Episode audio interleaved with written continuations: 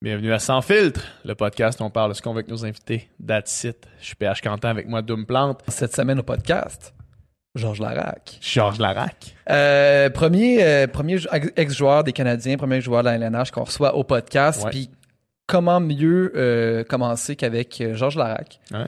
qui, est- qui, qui- qui a joué 13 ans dans la Ligue nationale, qui est un, un gars avec un parcours quand même assez hors du, hors du commun, tu sais, qui était... On a parlé un petit peu de, justement, comment il a réussi à atteindre son rêve de jouer au hockey, de jouer dans la Ligue nationale, quand tout le monde de lui euh, lui en décourageait, comme étant un peu le seul noir dans, dans sa gang. Ouais. Euh, fait qu'on a parlé beaucoup de sport. Ça a été un, un podcast qu'on a profité justement de parler de, de sport, qu'on en parle un petit peu moins souvent. Ouais. PH qui est un, qui est un plus, vraiment plus grand Un connaisseur amateur de sport professionnel. amateur de sport vraiment plus que moi. Puis Georges Larac aussi, Georges Larac qui à chaque jour euh, anime une émission à la radio et parle de sport. Fait qu'on a vraiment connecté là-dessus. Puis sinon, euh, ben un autre, une autre chose sur laquelle on connecte, c'est surtout PH encore une fois, c'est Ouais. le véganisme. Euh, Georges Larac qui du jour au lendemain, en regardant un documentaire, le documentaire terrien, est devenu vegan. Ça, ça- ça fait combien d'années ça? Ça fait Euh, c'était 2010, 2011. ouais, ouais, c'est ça, dans ce coin-là. Parce ouais. Puis euh, aujourd'hui, il y, a, il y a un restaurant vegan, il est super impliqué, euh, il y a plusieurs compagnies euh, Éthique et vegan. éthiques et véganes. Donc on a parlé de ça. Euh, une super belle rencontre. Et aussi, on parlé de violence au hockey, comment qui Ouais, c'est ouais. quoi sa philosophie autour de ça. C'est pas beau podcast avec une personne qui ben, tu sais, qui, qui est pas qui c'est pas son premier barbecue là. il a déjà Non, non. il a déjà parlé dans un micro puis ça paraît fait que fait que c'était super super intéressant puis euh, une belle rencontre un beau podcast. Ouais, exact. Une excellente discussion avec un grand homme euh, du Dans tous les- véganisme. dans tous les sens du terme. un grand homme dans tous les sens du terme. Euh, si vous aimez ce qu'on fait, là, euh, maintenant, on est dans notre nouveau studio, on a plein de nouveaux projets qui s'en viennent. Fait que la meilleure façon de rester à l'affût de ça, c'est de vous abonner à notre chaîne, que ce soit sur l'application Balado, sur Spotify, sur YouTube. Euh, commentez, faites partie de la discussion, faites partie du euh, de notre communauté euh, sans filtre podcast et une façon encore meilleure de faire partie de la communauté, c'est d'aller voir notre page Patreon. Les infos vont être dans la description de la vidéo. Euh, donc, encore une fois, merci à Terrien Terrien de nous permettre de faire ça. Euh, merci à Georges pour son temps et on vous souhaite un bon podcast. Bonne écoute.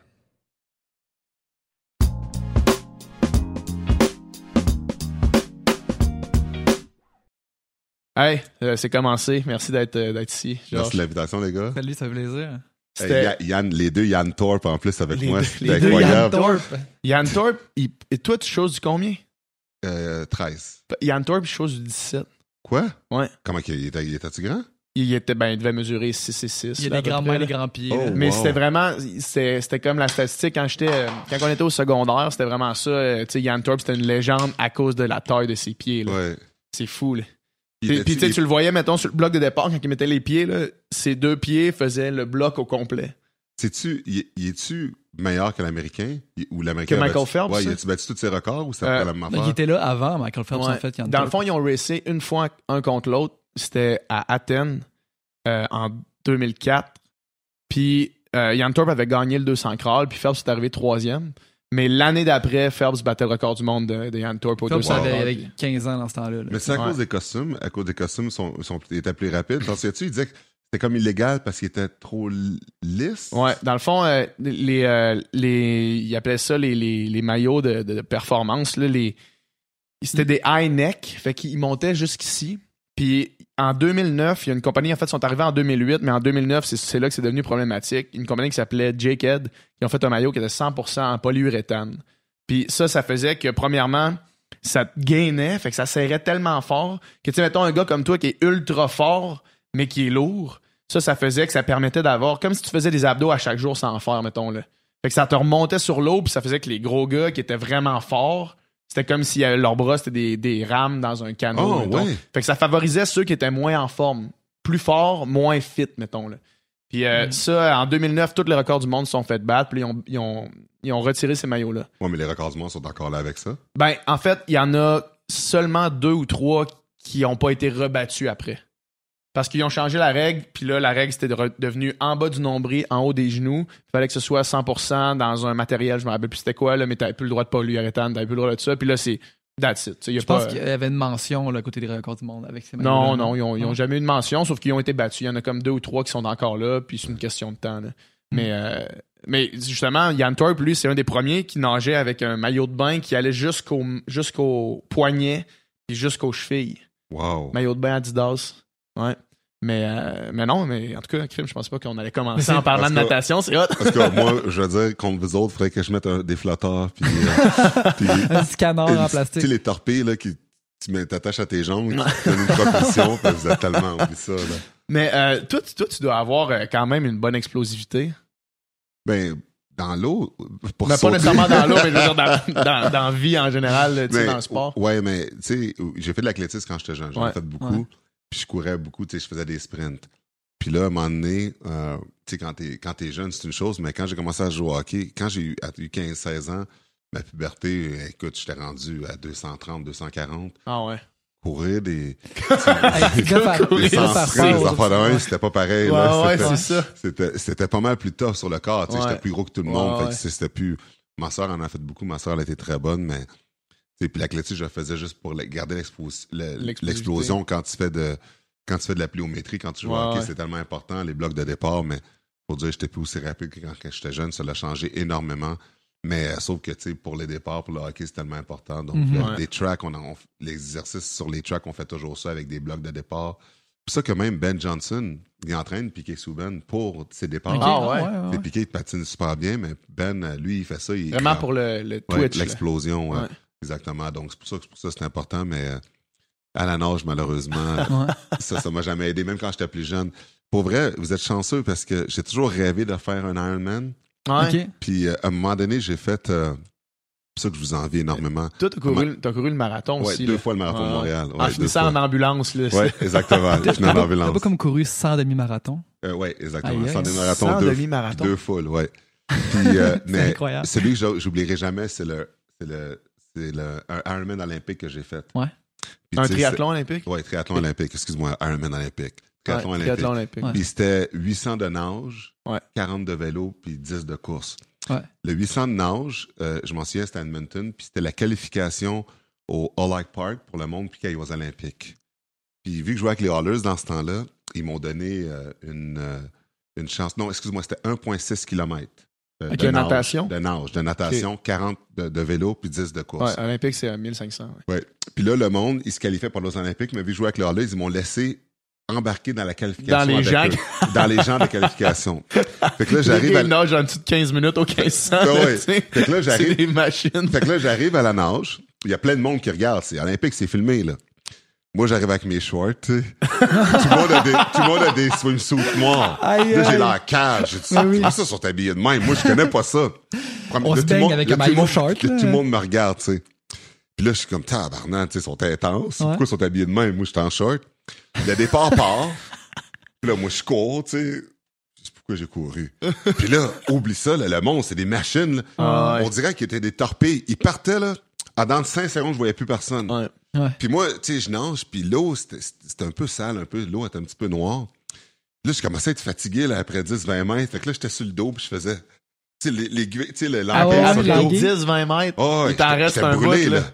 Puis là, il- puis là c'est parce que c'est 800 mètres, on sort de l'eau, on tourne, puis un autre 800, puis Ah, t'as ok. des chips après le, Ouais. Ouais. ton, ton- euh, ta cheville. Fait que là, pendant que j'étais à peu près à la moitié du 400, il arrivait déjà pour faire Ouais. le deuxième tour. Aïe, aïe. Mais j'étais sur le dos encore, fait que l'eau, elle arrivait dans ma face.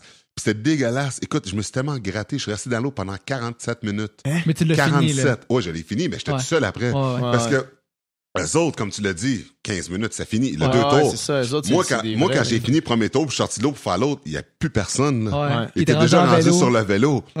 Puis là, quand t'es tout 10 seul, là, je suis suis seul. Là, le kiosque, il ferme après moi. Je suis derrière. Puis là, je m'en vais sur le vélo. Pourquoi courir à la transition? Il n'y a personne. Ouais, marche. Ouais. J'embarque sur le vélo. Il n'y a personne. Fait que Ouais, c'était- un des plus plates que, Ça que devait, j'ai là, fait. ça devait. Mais euh, pour vrai, c'était ces gars-là, par exemple, c'est sûr. C'est c'est pour ça qualifier pour les Olympiques. Ouais. Ouais, ouais. Mais j'aurais jamais dû. Ça ça l'a comme cassé euh, mon, euh, mon ego un peu d'avoir voulu Mais- faire ça. La natation, c'est la bête noire de beaucoup de triathlètes qui commencent. Là, Ouais. Parce que souvent, c'est des gens qui ont des backgrounds de course ou de vélo. Puis tu sais, pour, pour des nageurs comme nous, la distance de natation par rapport au reste, nous autres, on dit c'est ridicule. Tu sais, mettons, euh, mettons Ironman, c'est 3 ou 4 km de C'est nage. 3.9. je pense. 3.9. Série. 180 de vélo, 42 de course, 3.9 de natation. Pour des nageurs, c'est comme, c'est rien Ouais. par rapport au reste. Mais pour quelqu'un qui n'a pas grandi en nageant, c'est un Non, mais le défi, pire, c'est quand je nage, là, tu sais, mon corps, il y a de même, mes jambes, ils sont tout le temps là. Ouais, J'ai de la ouais. misère à les garder là. Ouais. Fait quand je nage, je force pour- avec mon haut du corps parce que je, je cale tellement parce que mes jambes sont pas droites. Vous autres, c'est droit, ça, vous faites ça. Ouais. Moi, ils sont de même, puis je fais ça. je capote, puis je suis Ah, jamais ouais. capable. Puis il y a du monde qui m'ont aidé, qui ont tenu mon bassin, Ouais. qui ont tout fait, puis qui ont abandonné. Ben, c'est- rough, là. Tu sais, du monde musculaire en natation, c'est souvent pas euh, les, les gens qui performent le plus. là. ouais. Tu sais, du monde vraiment musculaire. Soit, mettons, faudrait que ce soit du 50 puis ça arrête là parce que sinon, euh, tu sais, plus, plus t'es, t'es, t'es lourd, plus tu cales, plus tu cales, plus c'est tough de te garder à la surface. Puis, tu sais, je veux dire, le calcul est simple. là. Puis Ouais. le pire, c'est que moi, je voulais pas compétitionner, je voulais juste faire un Ironman, Ouais, être capable de faire 4 kilos sans De avoir besoin d'appeler ouais. le canot qui vient de me chercher au secours. Mm, mm. Oublie ça, là. Je pense pas jamais être capable de, de faire 4 km sans arrêter. Faudrait Ouais. que tu nages plusieurs fois semaine, tout le temps, tu sais. Ouais. Ouais, puis ça, c'est plus tannant un peu. là. Ça. Ouais, le, le- le temps, c'est l'énergie. Ben c'est oui, Ben beaucoup oui, de- c'est tu ça, comprends, exact, C'est exact. un investissement. Ben, c'est pour ça j'ai- j'ai- tu sais, j'ai- j'ai j'ai tellement de respect pour les gens qui nagent, parce que je sais comment que c'est tough avoir, Ouais. après l'avoir essayé. Tu sais, la course, même si je suis pas le plus vite, je peux faire n'importe quoi en vélo, je peux faire n'importe quoi. Ouais. Mais, tu sais, pis c'est fou, vous autres, vous dites, il n'y a rien là, 4 km. Ouais, ouais. Écoute, moi, c'est la fin du monde, là. J'aime bien mieux faire 180 km de vélo Ouais. Que que 4 même km. un de- kilomètre de vélo, de, de, De de nage, nage, là. Fait que c'est ça qui est fou C'est fou. là-dedans. Mais c'est des ref- c'est tellement technique la natation, tu sais, puis ça s'apprend sur longtemps. Puis, sais, nous autres, de l'avoir fait jeune, j'ai l'impression que c'est comme un peu ancré, tu sais, je pourrais Ouais, maintenant, probablement ouais. pas nager pendant 20 ans, puis aller dans la piscine dans 20 ans, puis j'aurais une technique pas pire, tu sais, sauf que c'est comme, c'est comme une langue, j'ai l'impression, si tu l'apprends jeune, ça reste, Ça mais sinon, vous- c'est dur. Ça va peut-être vous surprendre, mais quand j'étais jeune, Ouais. à Sorel-Tracy, je faisais partie d'un club de natation. Ah ouais? J'ai encore des records à la brasse, à la natation, quand j'étais jeune, quand j'avais, je pense, 10 ans. OK, OK, OK. Moi, j'ai- pas ça. J'ai- pas de le Sorel. morceau memory qui revient. Ah, ouais, Tu ouais, sais, tu dis que toi, ça reviendrait. Moi, c'est pas revenu. que 10 ans, c'est jeune un peu. ouais, peut-être. Ouais. Je à la- tous les jours. Là, à tous les jours, Ah je ouais? nageais, je faisais partie d'un club. Tu vas même à Tracy, tu peux aller voir là, ce que C'était la brasse, ton style. euh, Ouais, c'était la brasse, le meilleur. euh. Puis là, je me suis dit, quand j'allais reprendre ça, j'allais peut-être, ça allait revenir, mais Ouais. c'est- jamais Tu faire tes Ouais. triathlons à la brasse, peut-être. Moi, les, les, les triathlons puis les Ironman, surtout les Ironman, tu sais, mettons, pour moi, il y, a- il y a deux, vraiment deux catégories. Là. Il y a ceux qui le font pour gagner, les pros, puis il y a ceux qui le font pour le faire. Puis dans les deux cas, c'est honorable, mais les athlètes qui compétitionnent pro sur le circuit de la Coupe du Monde de Ironman puis de demi-Ironman, c'est parmi les personnes qui m'impressionnent le plus. Faut que tu fasses, tel- faut que tu passes tellement de temps à courir, à faire du vélo, puis faut que tu sortes dans- dans- avec les gens, fait de la natation, fait que faut que tu t'entraînes aussi en natation. Ces gens-là, c'est des nageurs qui sont bons, là. Ah, tu sais, ouais. c'est pas juste des nageurs qui se débrouillent, c'est des nageurs qui sont bons même par rapport à des nageurs, là. Ouais, puis ce qui est impressionnant, c'est que si t'es pas le meilleur ou un des meilleurs, l'argent qu'ils pas font une pour scène. faire ça, exactement. T'as pas une C'est vraiment pour la passion. Là. Tu veux des commanditaires pour survivre, Ouais. pour faire ce que t'aimes, alors que t'as pas un très grand retour, puis t'hypothèques ton corps. Tu sais, ça a l'air de rien, mais moi, je, tu sais, je reconnais que ce qu'ils font, c'est incroyable. Mais ces gens-là, là, tu sais, plus tard, là, leur corps, tu sais, Mm. comment, tu- Ouais. comment ils ont travaillé, comment. tu Il y en a plein qui ont des hernies discales, comment tu es accroupi dans ton vélo pendant longtemps comme ça, puis plein de choses. Les que- articulations, les genoux non, pour la c'est- course c'est aussi. là. fou, là. C'est pour ça que, tu sais, même moi aujourd'hui, là, j'ai Ouais. slacké pas mal, je fais plus de vélo parce que la course, mes genoux, euh, j'ai, c'est tough. Ouais, là. ouais. 300 livres courir. Ouais, c'est ça, t'es lourd pour courir, là. Ouais, Les articulations sont pas faites pour À ça. chaque fois que je, les deux fois que j'ai fait le, le marathon de Montréal, j'étais à la ligne d'arrivée, ben, de départ, puis le monde me regardait, puis disait, hey, Georges, le 5, c'était hier, tu sais. Non, non, je fais le marathon. Tu fais le quoi? Le marathon, il dit, qu'est-ce que tu fais là? T'es Ouais. bien épais, il dit, ah, j'aime ça, avoir mal, tu sais, Ouais. souffrir. Puis les gens, ils riaient toujours de moi, tu sais, quand je faisais ça, mais je l'ai fait pareil, tu sais, je l'ai fait deux fois, puis je m'en foutais de, de finir. euh, Puis j'ai même pas fini de rien en plus, 4h59.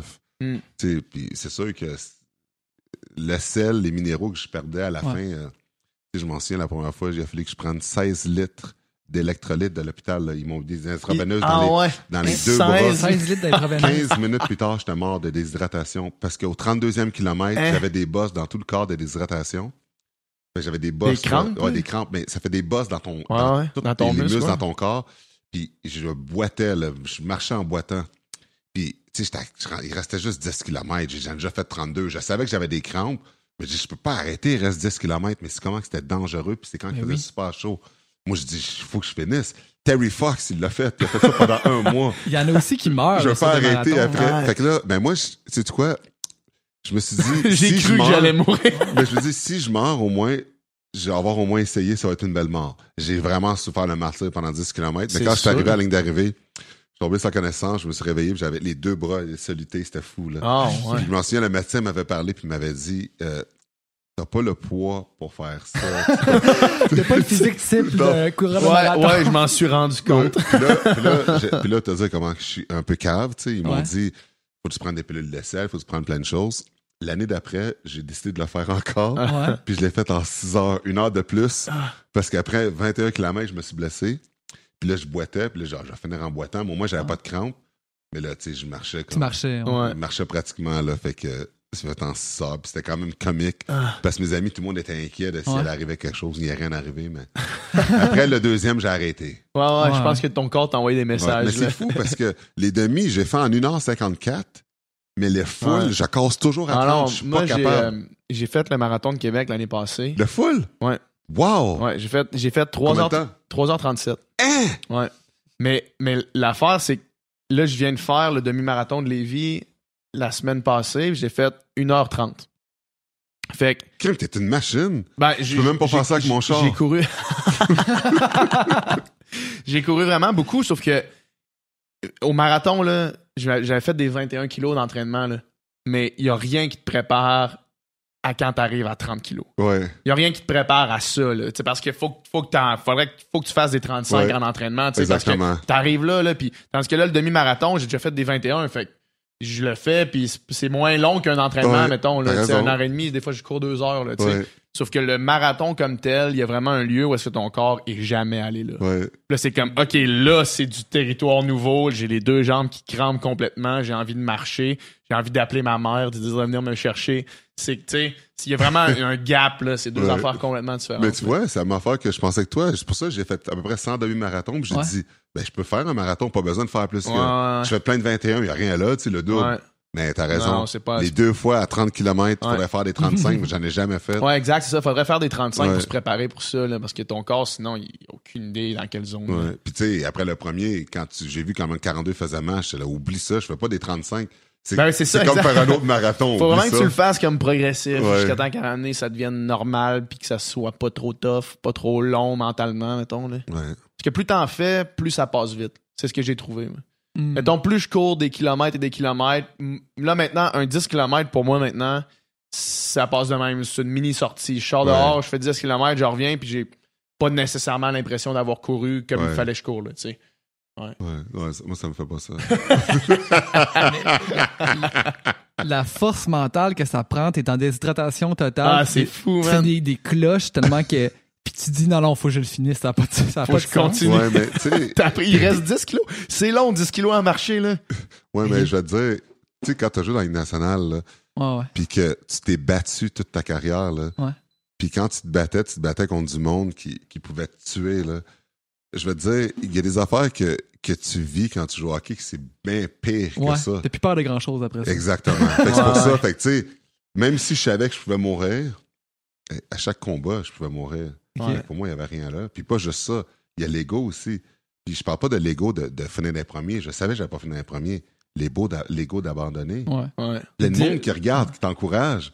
Le monde me regardait, tu sais, puis moi, je me souvenais tout le monde du départ qui disait Qu'est-ce que tu fais là? Qu'est-ce que tu fais là Puis ils étaient tous.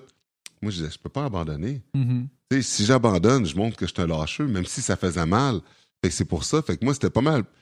Je veux dire, l'ego m'a poussé énormément.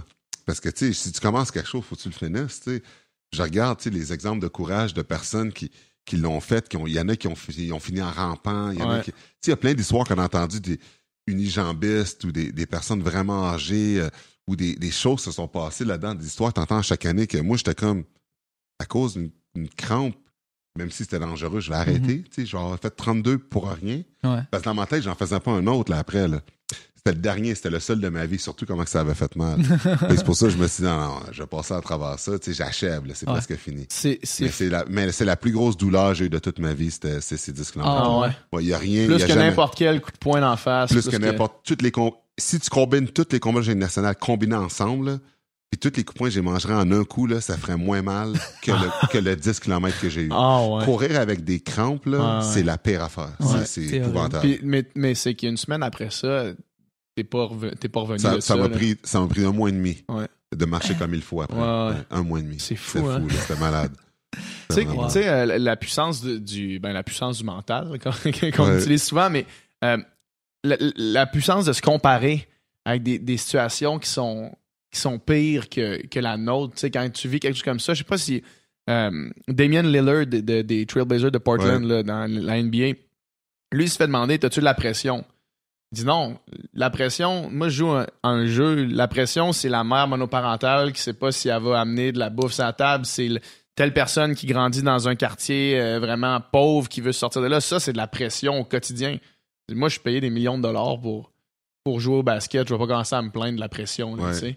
Fait quand tu, quand tu compares à, à- à ce qui, comme tu dis, du monde qui le font à une jambe, du monde qui, qui font des, des, des qui traversent le, le Canada au complet en chaise roulante avec des, des ampoules dans les mains. Il y a un gars qui a fait le tour des, des- de la Grande-Bretagne à nage, là, une affaire de malade mental. Tu fais OK, 10 km de, de Mais- course, ça va aller. puis tu sais, même pour moi, je, je vais plus loin que ça. Mes parents sont en Haïti. J'ai été deux fois quand j'étais jeune. Puis euh, je vais te dire, en Haïti, le- le- tu regardes, la douleur que les enfants passent à travers, comment les enfants crèvent de faim. Tu regardes juste la tragédie qui est arrivée en Haïti. Mes parents seraient restés là-bas, peut-être je serais mort aujourd'hui. Fait que moi, j'ai une autre réalité par-dessus la douleur que, tu sais, aujourd'hui, là, je pourrais être mort en Haïti ou je Mm. pourrais être pauvre, je pourrais... Tu sais, j'aurais jamais eu la vie que j'ai aujourd'hui si, mes parents seraient restés là-bas. Fait que c'est pour ça que en tant que fils d'immigrant, quand tu es ici, puis tu vis, tu joues dans la Ligue nationale, tu joues un sport, puis là, on parle de douleur, de choses. Moi, j'ai vu des choses quand j'étais enfant, quand j'étais en Haïti, que il y a bien des enfants au Québec qui, qui pourraient, qui pourraient jouer de toute une, éducation s'ils pourraient voir ces choses-là. Tu sais, Mm. aujourd'hui, on se plaint surtout, on est bébé gâté, on chiale surtout. Moi, là, quand j'ai vu des choses que j'ai vues quand j'étais jeune, puis Mhm. je pense que pour une éducation de parents, au lieu d'amener tes enfants à Walt Disney, tu les amènes dans la vie, voir la vraie pauvreté, comment les vrais, tu sais, la, la Ouais. planète, la pauvreté, c'est une grande partie de la planète quand même, là. Vraiment. Puis quand les enfants sont capables de voir ça, puis de plus d'apprécier euh, dans quoi ils vivent, au lieu de chialer, ma chambre est pas assez belle, euh, j'ai pas assez de, de, de matériel, là, tu, tu réalises que tu es vraiment chanceux.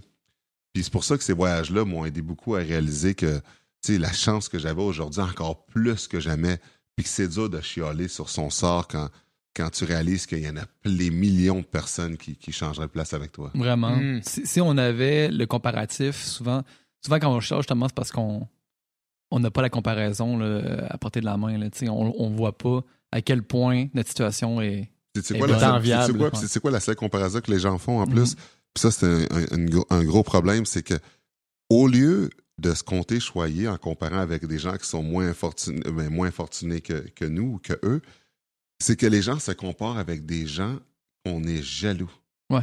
Fait que les gens, tu, tu vas regarder quelqu'un qui, est- qui, qui est dans le même domaine que toi, qui, est plus, qui a plus de succès, puis tu vas te dire, je pourrais faire un job que lui, puis là, le monde sont jaloux, puis là, ils sont entourés de négatifs, puis des pensées négatives, puis ils avancent pas. Mhm. Au lieu d'être content pour la personne qui fonce, qui réussit dans la vie, les gens ils ont de la négativité parce qu'ils sont frustrés.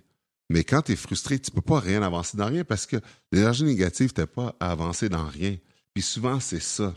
Même quand j'écoute des conversations, puis quand je fais des conférences, je suis conférencier, je fais des conférences de motivation, le plus gros problème, c'est ça. Tu vas dans des business, puis tu attends des gens parler lors du dîner, les gens qui parlent à leur pause, ils font juste bitcher. Ouais. Ils font juste chialer sur leur sort, sur le sort des autres, sur telle, telle personne, au lieu d'avancer puis d'être Ouais. proactif. Puis c'est pour ça que, tu sais, en bout de ligne, euh, le, le pouvoir du mental, mais tu sais, c'est pas juste de croire en quelque chose, mais c'est de, de s'entourer d'énergie positive pour pouvoir accomplir euh, ses rêves. Mhm. C'est un choix quelque part à un moment donné de dire OK, là, j'arrête de chialer, puis tu sais, je, je me prends en Ouais. main. Là, mais non, mais parce qu'en chialant, tu peux pas avancer dans Ah rien. C'est impossible. Il y a personne qui va chialer dans tout, puis à un moment donné, va accomplir ses rêves parce que, à un moment donné, comment tu peux avancer? Tu es entouré de noir, de négatif, tu penses que la planète, elle est contre toi. La vie, elle a jamais rien mis sur un plateau d'argent. Tu peux pas arriver de Mm. même puis dire, euh, bon, OK, euh, je veux ça, puis là, tu gagnes, tu réussis. Tu sais, c'est tough, là. Mhm. Plus ton rêve est gros, plus tes obstacles sont énormes, mais plus le, la récompense après, elle est exceptionnelle quand ça l'arrive. Fait que c'est pour ça que c'est tellement important de, de toujours avoir des bonnes énergies, puis, euh, puis de donner le meilleur de soi-même pour vraiment se donner les meilleures chances Mhm. d'accomplir ce qu'on veut faire dans la vie. Vraiment. Ouais. C'est vraiment, euh, c'est vraiment important, je pense, de, de changer de perspective par rapport à une situation. Il t'arrive quelque chose, si tu prends la perspective de, de quelqu'un d'autre qui, qui, qui a pas ce que toi t'as, quelqu'un d'autre qui verrait ça comme un challenge positif, qui verrait ça comme une façon de se dépasser, une façon d'améliorer ton propre sort. Avec cette, perspective-là, euh, tout devient une espèce de, défi positif à accomplir. sais, une espèce de OK, moi je veux faire ça, ben là, il y a un problème, ben good. Régler le problème, ça va être ça va m'amener du bien. Ça va me permettre d'atteindre quelque chose d'autre. Le même principe que quand tu quand tu t'entraînes, puis là, tu réussis à faire un best time, mettons. Mhm. C'est ça, je veux dire, t'entraîner, c'était pas le fun, là. Sauf que tu prends plaisir à savoir que tu accomplis quelque chose qui est difficile pour atteindre le, le, le meilleur objectif, le but, dans le fond. Ouais. C'est la chose la plus gratifiante dans le sport, je pense. là.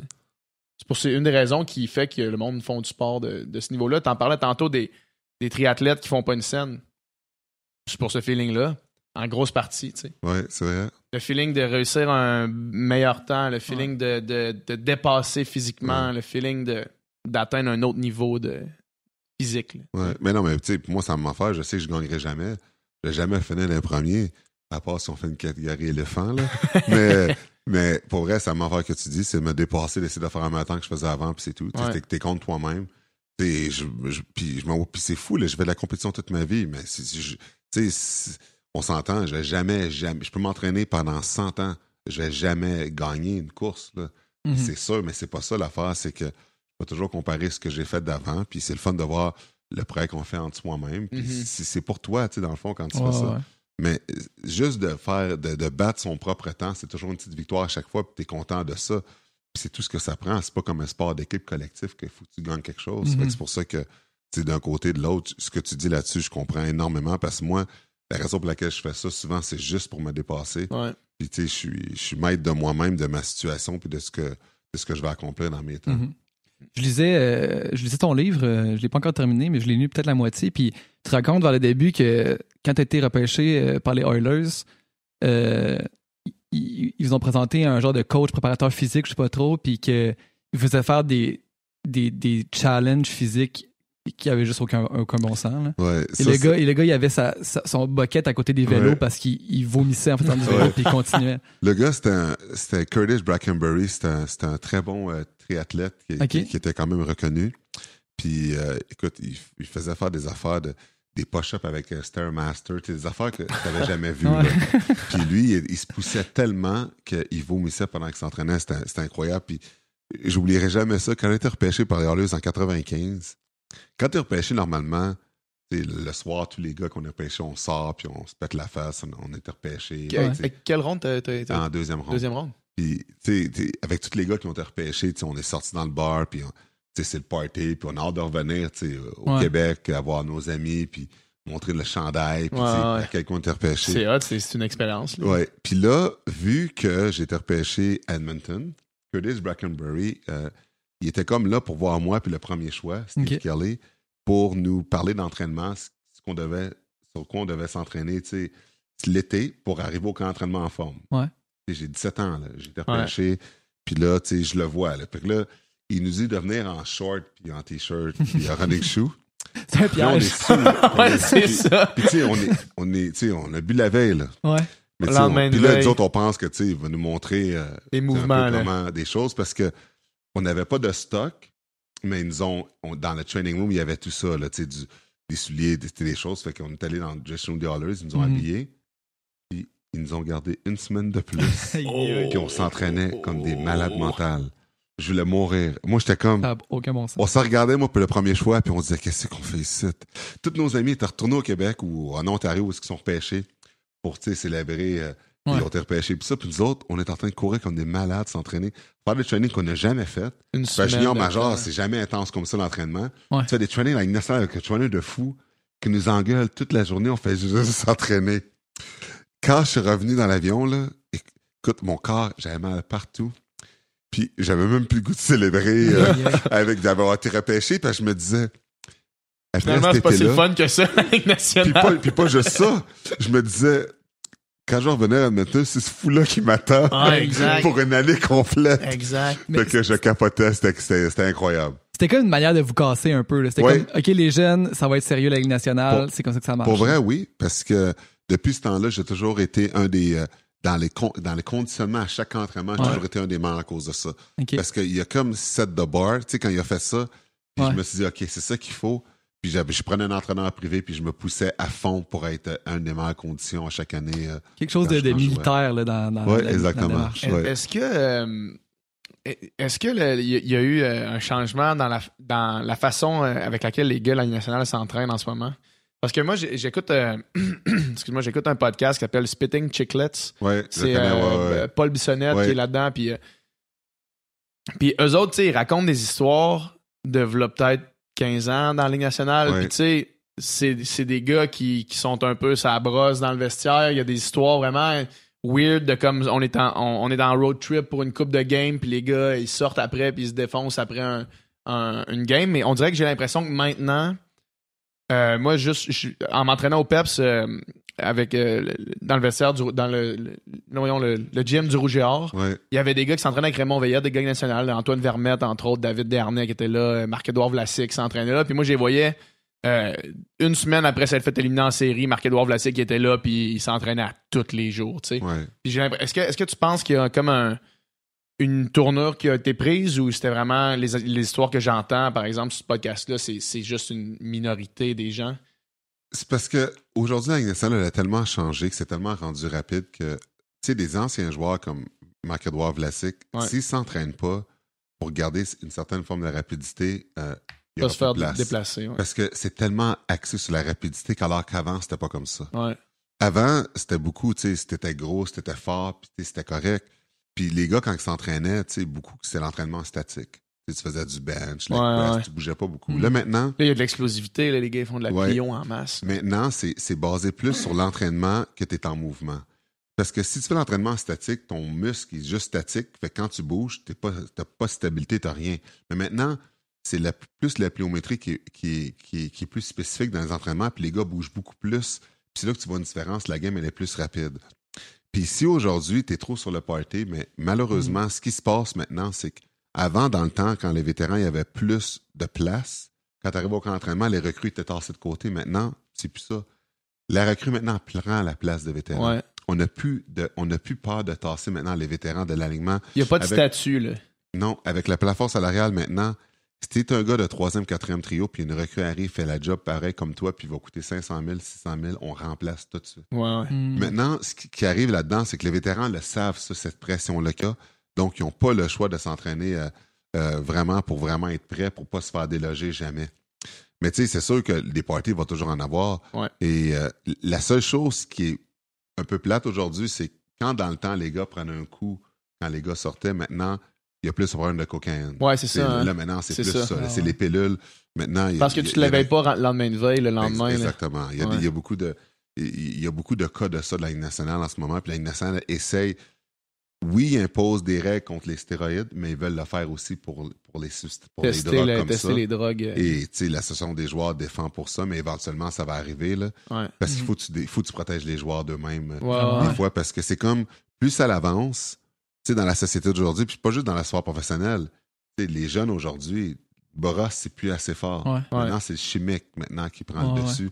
Puis malheureusement, on voit ça de plus en plus. Puis c'est ça qui est très désolant en espérant de jamais voir euh, une personne en souffrir Ouais, euh, les ouais. conséquences. Puis tu sais, on oublie aussi qu'à quel point il y a, il y a des jeunes là-dedans. Là, tu sais. Toi, t'as Ben oui. signé, t'avais 17 ans, puis là, Ouais. avec une prime de 265 000 tu sais, d'un coup, c'est comme...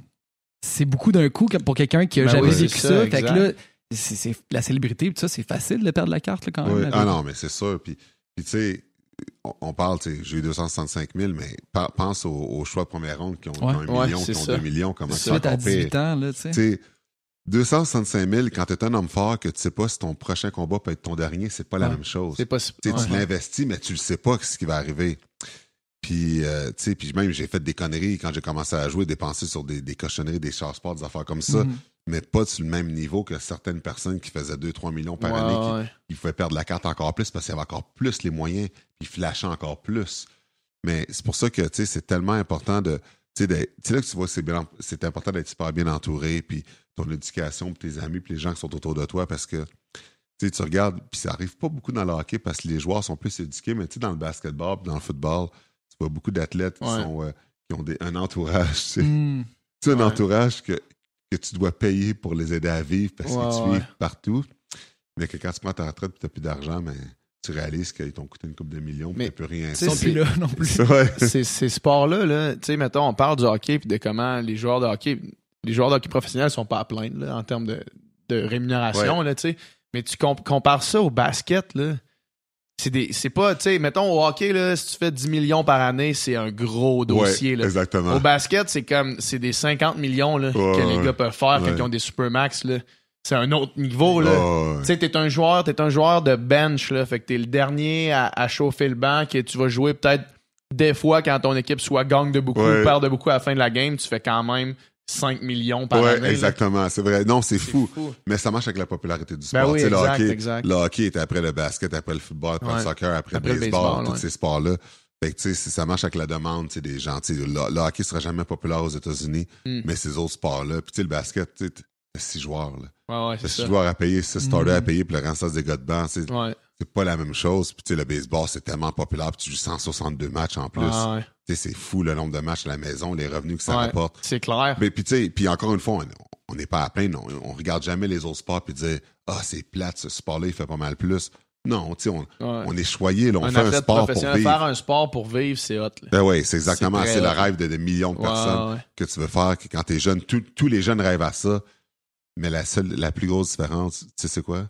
C'est Mm. que les jeunes qui rêvent à ça, c'est pas tout le monde qui a fait des sacrifices du moment qu'ils étaient jeunes Ben jusqu'à oui, l'âge adulte. La plus grosse différence, c'est ça parce que le monde peut utiliser la défaite que j'étais pas assez vite, j'étais pas assez bon, j'étais pas assez ci, j'étais pas assez ça.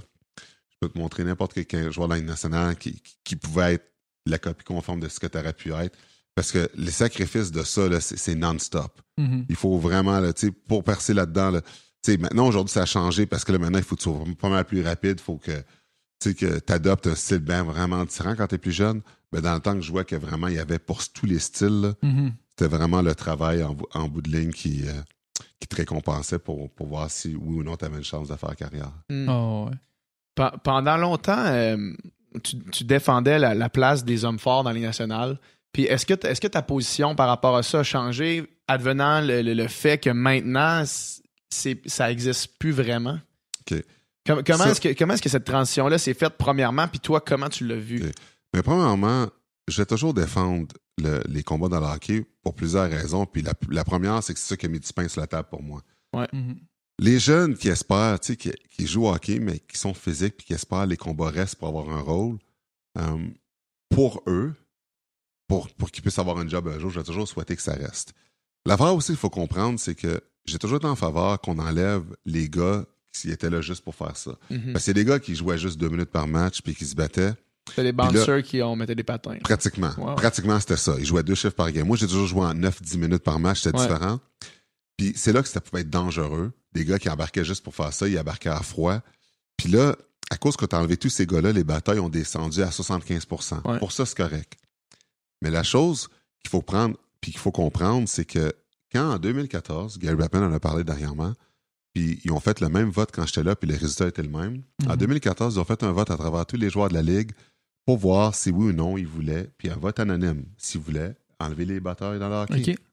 Est-ce que vous savez, ça a été quoi le résultat? Majoritairement négativement. 98 Ouais. des joueurs ne voulaient pas Ah qu'on ouais. enlève les combats. Puis dans les 98% on s'entend la majorité d'eux, c'est du monde, des joueurs qui se sont jamais battus. Ouais. La raison pour laquelle c'est voté ainsi, c'est parce que quand tu joues un sport de contact comme le hockey, les mises en échec, ça c'est légal. Ce qui arrive souvent dans une mise en échec, un joueur se fait mal, puis des fois les esprits s'échauffent. Quand les esprits s'échauffent, des fois les joueurs vont jeter les gants pour laisser le steam aller, comme on dit. Et quand ça arrive, on s'entend, ça n'arrivera plus entre des, juste des bagarreurs. Si ça Ouais. arrive dans le feu de l'action, c'est correct. Mais ce qui va arriver si on enlève les combats puis les joueurs sont conscients de ça, c'est que si tu sais que tu peux pas te battre, vas répliquer comment quand tu vas donner une mise en échec légale? Ben, c'est ça, c'est ça Avec l'affaire. ton bâton. C'est ça. Puis les gars le savent. qu'est-ce qui est pire quand les effets s'échauffent? Manger un cross-check d'en face Mhm. ou qu'un gars jette les gants, il attend que tu jettes les gants, puis après ça, tu te bats. Mhm. Parce que les joueurs sont conscients de ça. Les coûts vicieux augmentent s'il n'y aura pas de combat. Même si les suspensions augmentent en punissant ces gestes, change rien que ça va arriver. Puis la fois que ça va arriver, si c'est à toi que ça arrive, tu perds un œil, arrive de quoi? Comment tu vas réagir par la suite? Fait que c'est pour ça que ça garde une certaine forme de code, le fait que les combats restent là. Puis le commun, de, tu sais, le commun des mortels va arriver et va dire Ah, c'est c'est trop fou, c'est trop fou, c'est trop dangereux. Si tu regardes les blessures dans le hockey qui ont résulté le plus souvent, c'est pas mal plus par des coups vicieux que des combats. Ouais. Tu sais, oui, on va parler de Shavnikov qui s'est blessé contre Ouais, Ovechkin, ça, mais ça. Il y a 50 livres de plus. Qu'est-ce que Shavnikov pensait d'aller challenger Ovechkin? C'est une très drôle d'idée. Oui, quand Byron a challengé Uyghur pour répondre de sa suspension qu'il avait frappé euh, euh, Uyghur Ouais. à- en Floride, au lieu de s'agripper après, il a fait son Rocky puis il voulait comme square up avec, Ouais. voulait montrer Ouais, qu'il était brave. Il avait juste à s'agripper après, Ouais, des choses ouais. comme ça. Il y a des petites affaires, des exceptions comme ça qui vont arriver que il ne faut pas ramener le débat à chaque fois parce qu'il y a des exceptions comme ça qui arrivent de penser que c'est toujours comme ça. Les, les combats finissent souvent par les gars sont épuisés, puis euh, les arbitres séparent, Ouais. puis là, OK, c'est réglé, vous avez laissé aller votre, Ouais, votre exactement. méchant. Les équipes aussi, tu sais, même Ouais. les équipiers, c'est comme, OK, ça c'est fait, Ouais. maintenant on passe à autre chose, on tourne la page, puis on va de l'avant. Ouais. Ah ouais, moi j'aurais vraiment pensé que, que justement la... c'était entretenu au hockey à cause que le public aimait ça plutôt que. Ah, non, non, je pensais non, pas que c'était les joueurs qui. Ah, qui... hey, on s'en fout du public. Ah Là, ouais, ok. ça, là, c'est, quand tu te bats, là, c'est changer l'énergie dans un match, il est arrivé quelque chose dans un coéquipier, quelqu'un a fait un geste C'est illégal. comme ou une justice interne, là, dans. Ouais, non. Puis- c'est, c'est jamais. Non, même quand je me battais dans le temps, là, qu'il y en avait beaucoup, là, il y en avait qui se battaient deux minutes par match. Jamais battu pour le, le monde des estrades. Là. Mhm. Tu te bats parce qu'il y a un besoin là, pour ton équipe. Si tu perds, si tu veux changer le momentum, si, si tu vas te faire un nom au début quand tu es une recrue pour que les gens te craignent. Parce que si un- un- une équipe, tu sais, une équipe te craint, quand ils vont jouer contre une équipe, ils seront pas aussi physiques. Mhm. Ben, ils vont pas vouloir, tu sais, devoir répondre à moi, des choses comme ça. Mais non, hey, c'est loin Devoir de là. répondre à Georges. C'est- pas comme la lutte où ce que tu euh, te bats pour faire un spectacle Non, non. Non, non, non, c'est, parce qu'il y avait un besoin. Ouais. Puis il n'y a jamais un coach qui m'a tapé sur le dos qui a dit faut être te battre. Non, non, c'est. Ouais, ouais. Quand tu fais Non, ce ça, je, ça, je le comprends, mais tu sais, mettons, la, la raison pour laquelle c'est pas carrément interdit, ou tu sais, je me dis, ah, peut-être qu'ils se disent en haut, le public aime ça, on va, on va garder Oh ça. non, non, c'est vraiment. C'est les jou- c'est garde comme quand ils ont fait le vote, la Ligue, ils n'ont pas fait le vote Ouais. avec le public. Ouais, ils l'ont fait avec les joueurs. C'est ça, ben, Parce que les joueurs, le produit. Des joueurs qui se battent pas, là, aussi. Ouais, parce que, tu sais, quand tu, quand tu fais un sondage, on s'entend, tu fais tous les joueurs de la Ligue. Ouais. Pour faire de façon anonyme, pour voir, tu sais. Parce que la Ligue, je pense, se sont peut-être dit, admettons que c'est juste les hommes forts qui, qui, qui- ou le monde qui se battent. Ben, la majorité vont dire non. Ouais, c'est ça. Ils vont dire, tu sais, oui, on les enlève, mais non, justement. Puis je pense que même Gary a été. Ils ont fait ce sondage-là deux fois. Ils l'ont fait une fois quand j'étais là, je pense en 2005, je me souviens plus trop. Ok. Puis euh, les deux fois, c'est le même résultat. 98 Ah ouais. C'est incroyable, hein? Parce que pense-y aujourd'hui. Aujourd'hui, ça a déjà baissé de 75% parce qu'il n'y a plus de joueurs de Matamor qui jouaient Ouais. deux minutes, qui faisaient juste se battre. Si ces joueurs-là sont plus là, d'abord, s'il y a des combats, c'est puis des Matamor, Ouais. c'est rendu du monde comme toi qui joue au hockey, qui sont à peu près tant qu'heureux. Fait que dans le fond, pourquoi ils se racontent ça? C'est bien moins dangereux de se battre aujourd'hui que dans le temps. Mm. Parce qu'ils ne se battra plus contre, du- contre des monstres Contre des gars qui font ça, là, ouais, qui font juste que ça. Fait que c'est bien moins dangereux. Donc, dans le feu de l'action, même toi, si t'es frustré de temps en temps, tu sais que tu jettes les gants. Et ça sera pas un gars de 6 pieds 8, euh, 275 livres, il va falloir que tu te battes avec. Mhm. Donc, c'est déjà moins pire. Ouais, Mm. ouais. Il y a quand même des exemples, par contre, de- d'hommes forts qui, qui ont, qui ont eu des commotions cérébrales, qui ont des Ah oui, sûr, ça, ça a mal terminé pour eux. Ouais, mais il y a, il y a- il y a pas juste, il y a des, il y a des Ouais. joueurs étoiles aussi. Ouais. Mais- Tu sais, je veux dire, Puis, euh, ben, ju- justement, en fait, tu sais, euh, ces gars-là qui faisaient juste se battre, ils se battaient constamment. À chaque deux games, ils jetaient les gants, à chaque, tu sais, euh, puis c'était tout le temps pour brawler, pour brasser. Mais si t'enlèves, t'enlèves ces gens-là, tu réduis les 75%, je connaissais pas la statistique, mais si tu réduis les batteurs de 75%, il y a pas mal moins de monde qui vont se faire cogner. Ouais, ah non, mais c'est sûr. C'est- parce que la, tu sais, puis aussi, ceux qui se battent sont moins forts. Ouais. La force de frappe, c'est pas la même chose. Parce qu'il faut pas oublier que quand tu te bats au hockey, Mhm. sur des patins, c'est pas comme te battre sur pied. Tu es en Mhm. déséquilibre quand tu frappes. Parce que sur patin, quand tu, souvent quand tu regardes un combat, le gars est sur un pied, c'est pas la même chose. Fait que la force de la frappe, elle est bien moins dure que quand tu es sur pied. C'est pour ça que des fois que tu regardes un combat puis tu regardes des gars s'échanger 10 coups euh, puis ils tombent pas. La, moyenne, la moitié dans- tombe sur le casse aussi. là. Ouais, sur le casque, puis des fois il atteint pas, mais va dans la rue avec quelqu'un puis donne 10 points de Il est 10 coups de knockout. poing sûr dans Ah, face ouais. à quelqu'un, c'est sûr qu'il tombe. Là. Après deux, il est à terre, puis après huit, il est défiguré. Ouais, mais au hockey, tu regardes ça des fois, puis c'est long, là, puis Ouais. il y a- il y a personne qui saigne, là, parce que l'impact est pas si vraiment grosse que ça. Parce que t'es sur patin, t'es en déséquilibre, t'es Mhm. sur des lames, t'es sur deux lames, puis quand tu frappes, tu tu tu mets un petit pivot, puis tu deviens sur un patin, t'es en déséquilibre, c'est sûr que tu, tu finis toujours par tomber parce que t'es pas stable. Mhm. C'est pas une façon stable de se battre sur des patins, donc c'est moins dangereux qu'on pourrait penser. Ouais. Même si tu peux te blesser, tu peux te faire mal, mais c'est- c'est c'est pas évident. Est-ce que l'objectif, c'est de mettre l'autre KO ou c'est juste d'y régler son compte un peu pour pour qu'il se calme? C'est- Oui. non, mais c'est- juste de dire. Non, mais l'objectif, c'est l'objectif, c'est- c'est- c'est c'est toujours de gagner. tu. Ouais, ouais. Mais gagner en le met- en- avec un KO qui s'effondre à terre. Puis Ben, que- tu veux jamais que quelqu'un se blesse, Ouais, mais tu veux gagner d'une façon où il n'y a personne qui te la demande. Ouais. Que, Personne qui dit ouais, c'était pas que- euh, c'était pas équi- vraiment si sans tu- équivoque. Si tu fais mal à quelqu'un sans vraiment le vouloir, ben, les, le monde va plus respecter ton équipe et tu n'auras pas besoin de le faire aussi souvent. Mhm. Mais si à chaque fois que tu te bats, tu manges des volets ou tu fais pas mal à personne, ben pourquoi le monde respecterait ton équipe? La conséquence, c'est quoi? OK, Mm. lui, il va venir me voir pour se battre avec moi, il fait pas mal à personne. Fait que c'est pour ça que des fois, tu as des enfants dans les équipes qui se battaient plus souvent que d'autres, Mhm. parce que vu qu'il se faisait pas faire à personne, le monde ne respectait pas son équipe, et lui, il fallait toujours qu'il aille à la guerre. Ouais. Je comprends.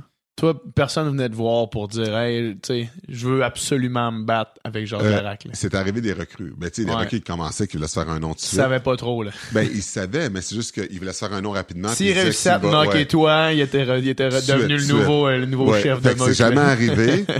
c'est jamais arrivé que je me suis fait knocker probablement dans un combat, mais, mais tu sais, je veux dire, c'était énervant parce que je savais quand je jouais contre des recrues comme Derek Bougard, admettons. Des, des recrues hommes forts. Là. Ouais, Ouais. exactement. Puis, tu sais, Derek Bougard, quand il était recrue, puis je savais qu'elle m'a demandé, puis le gars est Spirit 275.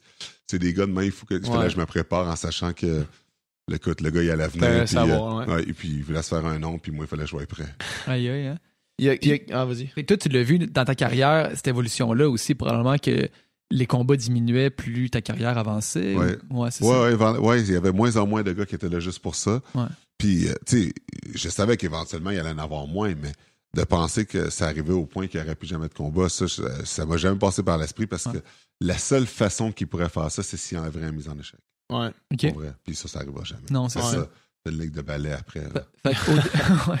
Fait qu'au début de ta carrière, tu pouvais te battre à quelle fréquence, mettons?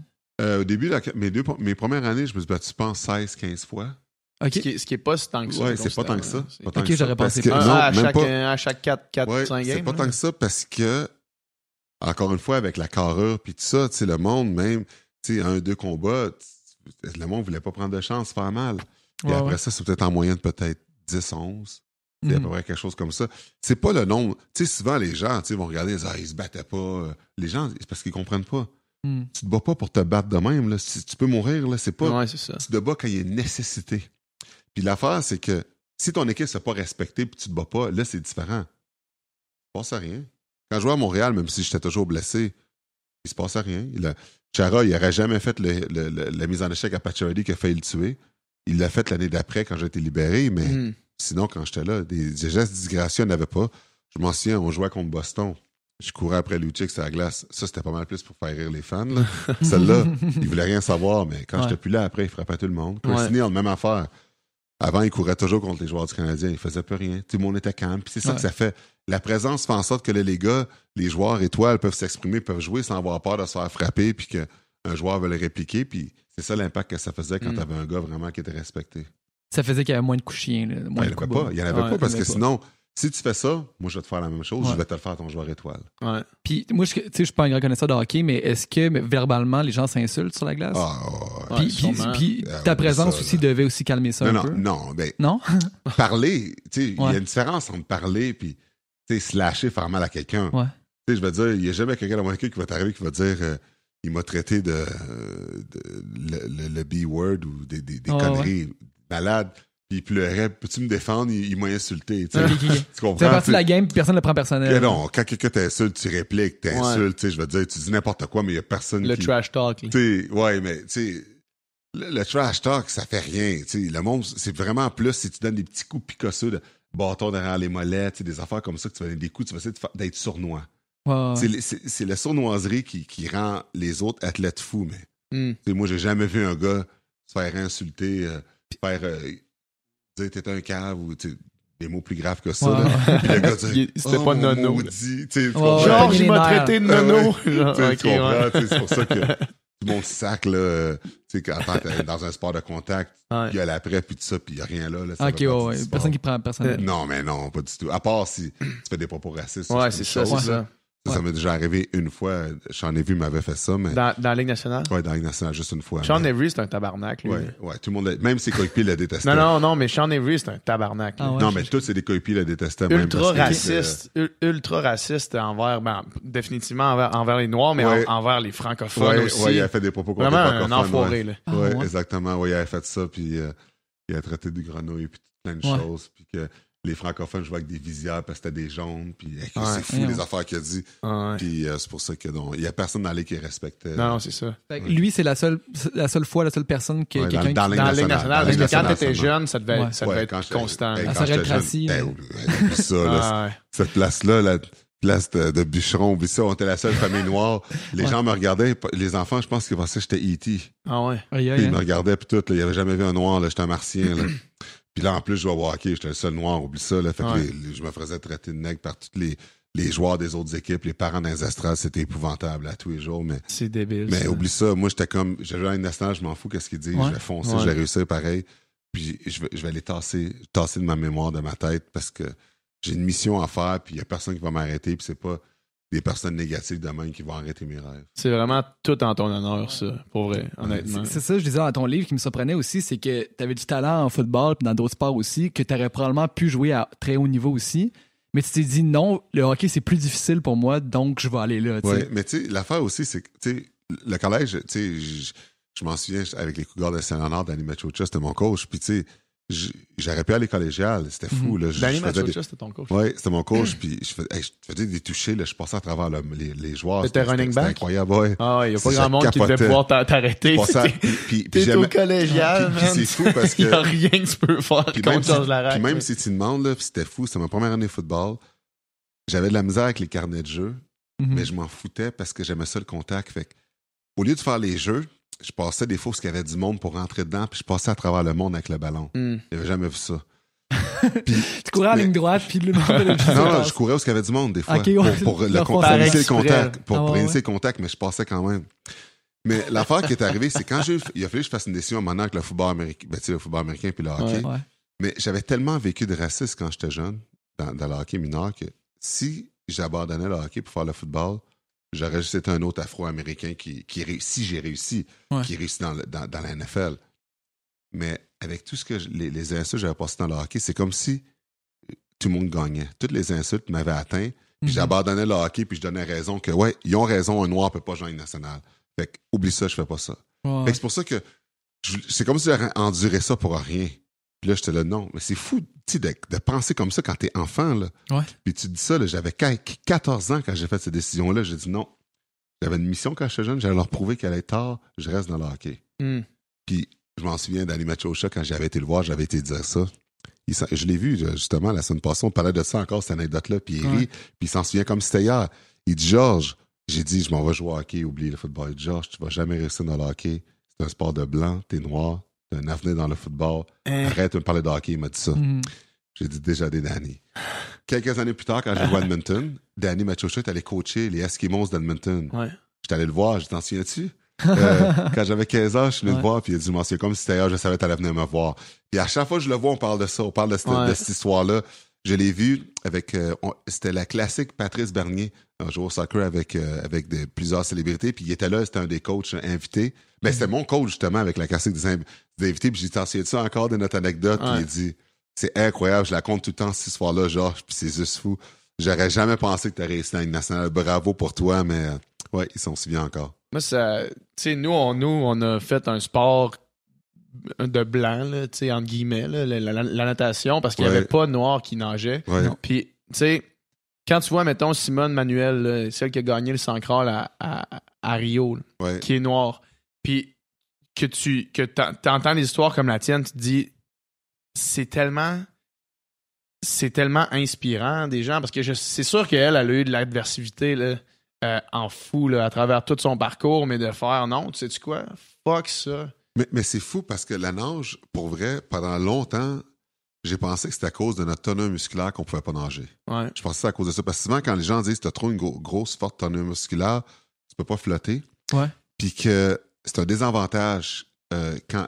tu sais, Parce que les Noirs, on est toujours. Souvent, notre génétique, elle est plus développée. Fait Ouais. que c'est plus difficile. Mhm. Pendant longtemps, j'ai pensé que c'était impossible. Jusqu'à temps qu'à un moment donné, j'ai vu. Il y a un Noir dans l'équipe américaine Colin qui faisait Jones. partie du relais, ouais. Puis Colin Jones, là. tu as gagné, exactement. Puis là, je voyais des choses comme ça, mais c'est quand même pas beaucoup, là. Non, Il y a encore moins de Noirs dans la natation que dans le hockey, là. C'est À clair. cause, tu sais, j'ai c'est. vraiment l'impression que c'est que c'est c'est strictement culturel. Ça se peut. J'ai j'ai l'impression que c'est strictement culturel. C'est- C'est sûr qu'un jeune noir qui grandit, il va plus s'identifier au basketball. Ben ouais, c'est Exact. Mais j'imagine, il y a probablement de la génétique aussi. Si tu prends, mettons, le sprint, le 100 mètres, euh, il y a- tu sais, il y, a plus de, de- de- de noirs qui, vont, qui, vont, qui font ça que les blancs. Tu sais, J'imagine que chaque sport aussi, il y a des. que la génétique ren- rentre, dans- rentre dans, dans balance, mais aussi très Mais culturel, moi- justement, moi, des, je pense des que- modèles. Je pense que si on parle de, de, de teneur musculaire sur, un- sur du 50 puis du 100 mètres, sur du sprint, ça, ça change rien. Pour la natation. Pour ouais. la natation, là, Ouais. pour du sprint, ça change rien. Là. Tu sais, fait que je me dis, probablement que des exemples, justement, comme Simone Manuel, comme toi, Ouais. c'est des exemples où est-ce que les, les jeunes afro-américains vont faire OK, c'est possible. Fait que le chemin avance, puis c'est hot, je trouve. Ouais. Je trouve que c'est- c'est vraiment, c'est vraiment positif, en fait. là. Est-ce qu'il y a plus de, de, de noirs maintenant dans la Ligue nationale qu'à l'époque, probablement? Euh, ouais, il y en a plus. Il Ouais. y en a- Il y, en a plus. euh, puis il y a beaucoup de mulâtres aussi, mais quand t'es Ouais. mulâtre, t'es considéré comme noir à cause que le no- la, la- la race noire est plus prédominante. Fait qu'il y en a beaucoup. Tu sais, Francis Bouillon, il y a beaucoup de monde qui savait pas qu'il était noir. Ah ouais? Son père est haïtien, sa mère est québécoise. Ah ouais. Il était considéré comme un race noire. Mais, ça. ouais, mais il y en a plein qui ne savaient pas. Je pensais qu'il était latino. Ouais, mais, mais c'est- non, mais il y a plein de monde qui pensait ça aussi parce qu'il ressemble à un latino, il se taquiner avec ça. OK. Mais il parle créole, puis son Ah, père ouais. est haïtien, puis oh, ouais. Puis tu sais, il a grandi à Hochelaga, puis il y a beaucoup de monde qui, qui était même surpris quand je leur disais. Ouais. Puis il y a même du monde raciste que ça les offusquait de savoir ça. Ouais. Parce Ok, qu'ils ah l'aimaient, puis en sachant ça, hey, si tu savais le nombre de lettres de, de négatifs que Piquet recevait aussi. C'est sûr. Tu des choses sûr, comme sûr, ça à sûr. Montréal, parce que vu qu'il était plus flamboyant, puis du monde qui était raciste, qui aimait pas ça, puis qui envoyait des, des, des, des lettres de, de, hate, puis heureusement, tu sais, les équipes ouvrent ça avant, puis tout ça, mais tu c'est fou quand même de voir qu'encore en 2019, aujourd'hui, euh, il y a encore beaucoup de travail à faire là-dessus. Ouais. Quand quand t'as du succès, euh, tu deviens une cible automatique là, de ces propos-là. À matin même, je lisais euh, un, un post Instagram de Tom Morello. Tom Morello, c'est le guitariste de Rage Against the Machine, puis maintenant, il fait des projets de, de musique seul, puis en- entre plein d'autres bands. Puis lui, son père est kenyan. Puis, sauf qu'il il est pâle. Son teint est vraiment Je savais- pâle. moi, je pensais qu'il était blanc. Ouais, c'est ça. Puis, sauf que lui, il, il a fait un post, puis sur le post, c'était quelqu'un qui disait Arrête de prendre la parole, t'es un blanc. Puis lui, son post qui expliquait, c'est qu'il disait Le monde, toute ma vie, j'ai été profilé. Toute ma jeunesse, j'ai été profilé pour la couleur de mon père, pour, pour ma- me- mes cheveux. Le monde voulait toucher mes cheveux. Puis il dit Quand j'ai été, quand je suis devenu populaire, tout le monde m'ont identifié comme blanc.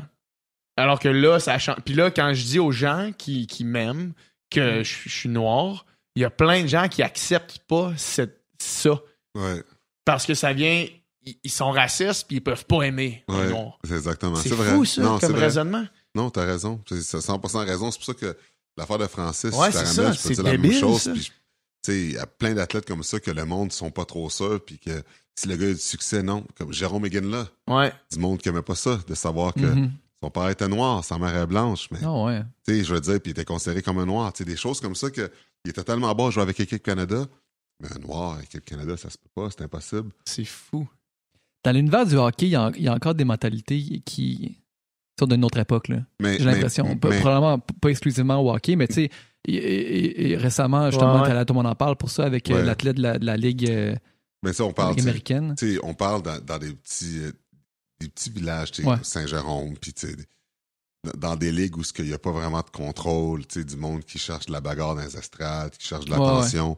C'est une ça, ligue qui n'a pas encore tout à fait bonne réputation tant que ça. Non, non. Le, monde, souvent, euh, qui, qui vont d'avoir ces matchs-là, à certains endroits, ils s'attendent à ce qu'il y ait de l'action dans les estrades. Ouais. C'est juste pour te dire. Fait que, mais euh, c'est amélioré. C'était pire dans le temps. Dans le temps, c'était. cette ligue-là, est américaine, c'était c'était reconnu Ben, pour c'est- être C'est-tu plus la ligue, c'est-tu la ligue avec, Avec- le Radio X Ouais, de Québec? ouais. Ouais, C'est cette ligue-là? Est-ce Ouais. que les Radio X, c'est encore une équipe qui existe ou non? euh, je sais pas. Moi, je me souviens qu'à l'époque, le Radio X, ça Ben, en fait, c'était c'était l'année du lockout, puis euh, Donald Brashear était, avait rejoint le Radio X pendant cette année-là, Ouais. puis c'était comme la star parce qu'il se battait, puis tout le monde se battait, puis fallait voir ça pour que le monde se batte. là. Mais tu sais, moi, j'ai jamais voulu aller là-dedans parce que. euh, Parce que tout, tout, t'aurais sûrement pu faire des années là-dedans après. Là. Oui, mais c'est parce que l'affaire, c'est que les. Il n'y a, pas de test de stéroïdes là-dedans. Puis il y a beaucoup Ok. de monde qui se battait qui était sur le jus. Ah ouais. Puis Ah ouais. ça à coke. Puis tu bats contre quelqu'un qui sent rien quand tu le frappes. Les dangereux. c'est c'est Le comme- gars, il, il, il sent, il est pas capable de sentir ça non, joue, man. Il y a rien, là. C'est trop dangereux, là. Il y avait Ben oui. ben- J'avais ben trop à perdre là-dedans, puis je voulais pas mettre ma santé en jeu. de me Ouais. sais, contre un gars qui a absolument rien à perdre, qui va se faire un nom, qui se fait sauter dessus tout le temps. Euh. Brasher, qui a joué là-dedans, s'était pas vraiment battu. Il s'est battu peut-être une, deux fois max. Mais, mais pas se c'était blesser. c'était le gros joueur. euh, Ouais, c'était le ouais, gros ouais, joueur parce c'était qu'il était, c'était un gars qui jouait dans la Ligue nationale. Puis là, c'est comme, bon, ben, à la place de pas jouer cette année-là, je vais, je Ah aller c'est jouer ça, là, je vais il juste rincer tout le monde. C'était un bon joueur de hockey, mais, c'est mais il voulait pas se battre parce qu'il voulait pas se blesser. Mais euh, c'est arrivé à un moment donné, il a perdu les, les plombs, puis euh, ça n'a pas été bon. Je veux dire, ça n'a pas été bon pour lui ce qui est arrivé. Ah ouais? Ouais, il s'est battu à quelqu'un, puis je pense qu'il avait pété la tête, sa, sa tête la glace, quelque chose comme ça qui est arrivé. Oh. Puis ça avait fait euh, toute une histoire là-dessus. Mais tu sais, tu peux jamais être gagnant en jouant dans une ligue comme ça. Ouais, puis, ouais, euh, c'est ça, exact. ouais. Exact. Il y a, il y a, tu parlais tantôt, tu as dit, tu as utilisé l'expression une ligue de ballet. là. Il y a quelque chose autour du hockey que moi me rejoint beaucoup plus que certains autres sports. L'espèce de toughness d'un joueur de hockey. là. L'espèce de comme, OK, c'est contact, on, on fake pas. Faker, c'est extrêmement mal vu. Là. Ouais, Tu fais semblant de t'être fait frapper, Ouais. là, les caméras te le montrent, puis c'est comme, tu te fais insulter, là. Mais dans d'autres sports, on dirait, quand tu fakes, c'est juste, ah, il a faké, tout le monde voit la reprise, c'est comme, man, il t'a pas touché, tu t'es tenu l'œil, man, en Ouais. criant comme un malade. Je sais qu'au basket, c'est problématique. Moi, j'adore regarder le basket, mais j'ai de la misère avec le monde qui font semblant, qui crient après l'arbitre, qui chialent contre toutes les calls. À chaque fois qu'il y a un call, tu chiales. Puis c'est ce qui m'interpelle, moi, le plus au hockey, c'est de faire, OK, on peut-tu juste jouer? Non, mais c'est. Puis oui, avoir des calls que tu vas chialer, mais peux-tu, s'il vous plaît? Non, mais ce que tu dis, c'est tellement vrai. Là, tu sais. quand je compare dans d'autres sports, tu sais, tu- il y a des gars qui reçoivent rondelle d'en face. Ah ils il y y avait- reviennent. Il y avait un clip d'Ovechkin qui était au banc, qui était superposé à un clip qui s'était passé la, la même journée. Ouais. Un clip de soccer. Le gars, il, il tombe tout seul en se trébuchant. Il se tient le tibia comme un malade. Ovechkin, il est sur le bord de la bande. Il y a une puck qui arrive, qui, genre, il regarde là, il y a une puck qui arrive, ça fait clac. Il fait juste regarder là, il, il réagit même pas. Là. Mais une puck, c'est dur, une puck, ça arrive vite. Là. Non, mais gars, que ça, à un moment donné, avec mes coéquipiers, euh, euh, Ryan Smith, il reçoit un, un tir de frappé de Chris Pronger d'en face. Chris Pronger, il était Il reconnu pour son tir. Là. il, la arrive, il arrive au banc, il enlève ses dents, puis il retourne sur la glace. Puis il pissait le sang. Il crachait à chaque chiffre euh, du sang. Un moment donné, Mike reçoit un bâton en face, joue avec. Il enlève sa dent, puis il y a le, le, le nerf en même temps Ah! qui sort. Ah! Il monte, ils font un close-up à la télé. Il donne sa dent au trainer, puis il retourne sur la glace. Tu sais, je veux dire, c'est. Au hockey, t'es reconnu pour ça, tu sais, de, Ouais. de- de jouer avec la toughness. Si tu l'es pas, tu peux pas être un joueur de hockey. Puis dans le sport professionnel, c'est reconnu que les joueurs de hockey, comment ils sont tough, comment Ouais. Ouais. que tu joues avec la douleur, puis comment que tu bloques des lancers, puis que tu chiales pas, puis tu restes là. Puis c'est juste normal que qu'après un match, ton corps soit rempli de glace, puis que tu continues. C'est, c'est incroyable, c'est des guerriers. Puis c'est vrai que des fois, quand je regarde d'autres sports, puis le soccer, c'est mon sport préféré. Puis oui, c'est un sport physique, mais des fois, euh, l'effet cash, puis le monde qui plonge pour euh, avoir un call des arbitres ou, euh, Ouais. ou même au basket, Ouais. euh, tu sais que c'est facile de, de plonger puis de, de se laisser tomber, tu sais, des grands gars de même. Des fois, je trouve que c'est embarrassant. Ouais, Mhm. c'est ça. Moi, c'est c'est ce que. puis- Mais moi, ce que je comprends pas, c'est pourquoi est-ce que les personnes qui font ça sont pas plus pointées du doigt? Tu sais, moi, mettons, admettons qu'à chaque fois que tu fais un call, là, tu te fais, tu te fais dire, hey, toi, t'es t'es moyen, là.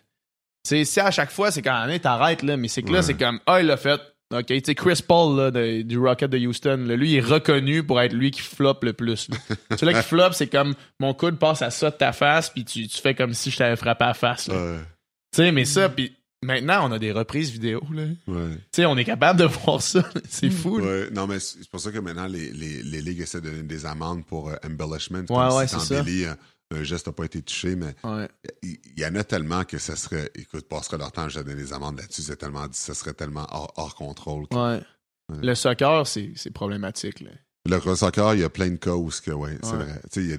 C'est sûr que, quand tu manges un coup de pied dans, dans, Ah non, dans, c'est- le tibia, ça donne une échymose, tu Ouais, coup, puis après un couple de minutes, t'es correct, mais dans beaucoup de cas au soccer, euh, les gars se font vraiment pas toucher, puis dans la boîte, le monde plonge. Ouais, ouais, mais oui, c'est ça, parce que Ou- ou c'est les un tir de roulades, pénalité tu ou les roulades quand tu manges un coup, puis tu sais, comme tout le monde se souvient de Neymar quand, Ouais, quand il a roulé pendant une demi-heure. ouais, ouais. Il y avait des roulades- memes sur Internet. Ouais, là, il s'en que- allait dans l'espace en roulant. Je pense que ces roulades ont fait plus mal que le coup même, Ben là, tellement qu'il roulait. C'était écœurant, là, comment Ah, que ça ouais. n'a pas de sens, là. Ouais, il roulait vraiment des tonneaux à terre. Là, il, a roulé, il a l'infini. roulé un bon 30 mètres. Là. Il a mangé un coup là, puis quand il a arrêté de rouler, il était rendu de côté du terrain. C'est bon. Sais, pour vrai, là, ça n'a pas de sens.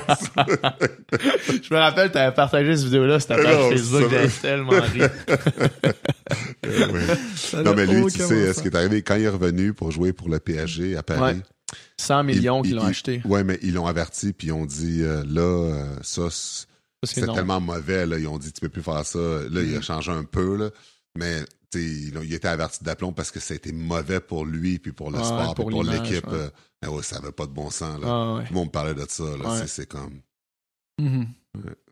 Mais inversement, est-ce que le- ce côté-là un peu plus rough du hockey, des mises en échec, des batailles, tu sais, puis de. euh, J'imagine qu'il y a quelque chose qui rebute bien du monde aussi, là, tu sais, puis peut-être que c'est une des. Je, je sais pas, je dis ça de même, là, qui fait que, que c'est pas aux États-Unis aussi populaire que, mettons, le basket ou que d'autres d'autres sports. Peut-être que. Non, mais c'est c'est la seule raison pour laquelle le hockey est pas aussi populaire que, que les autres sports, c'est parce que ça coûte cher. OK. Oublie pas que, tu sais, le basket, T'as un T'as ballon. besoin- puis une paire de souliers.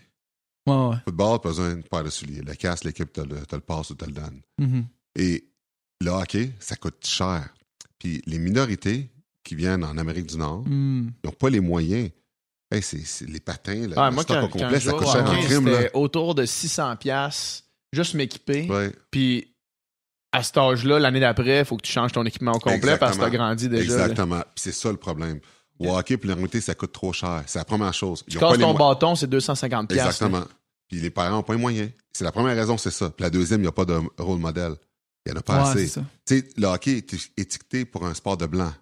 Fait qu'un parent qui élève, qui élève son enfant, qui, qui, qui veut que son enfant soit élevé dans la, dans la ouate, comme on dit, est-ce qu'il va dire Je vais inscrire mon kid dans le hockey, puis son rôle modèle va être un gars qui est retraité ou. euh, Ouais. Elle connaît pas trop les joueurs qui sont dans la ligue parce qu'il n'y en a tellement pas. Piqué puis à Montréal. Mhm. Fait que là, tu regardes ça, t'es pas trop au courant de ce qui se passe aux États-Unis. Il n'y a pas beaucoup de rôle modèle, puis tout le monde sait que le hockey, c'est un sport de blanc. Tu veux-tu prendre une chance de le mettre là, puis qu'il soit exposé au racisme? Tu sais, les affaires Ouais. de Derby, tu sais, les affaires qui arrivent, là. Ben, les parents là, qui, avoir des enfants, ou tu sais, qui voient ça, ils se disent tout de suite, avant même que l'enfant soit né, Pff, avec ce qui se passe, je ne pas de jamais je vais le mettre dans le hockey. Je veux pas l'exposer à ça. Fait que déjà, tu as l'idée préconçue que le hockey n'est pas, pas, pas, pas- pas pour les Noirs, c'est un sport de blanc. Mhm. Mais en plus de ça, l'équipement coûte cher. Il faut que tu renouvelles constamment. C'est pour ça que c'est trop compliqué.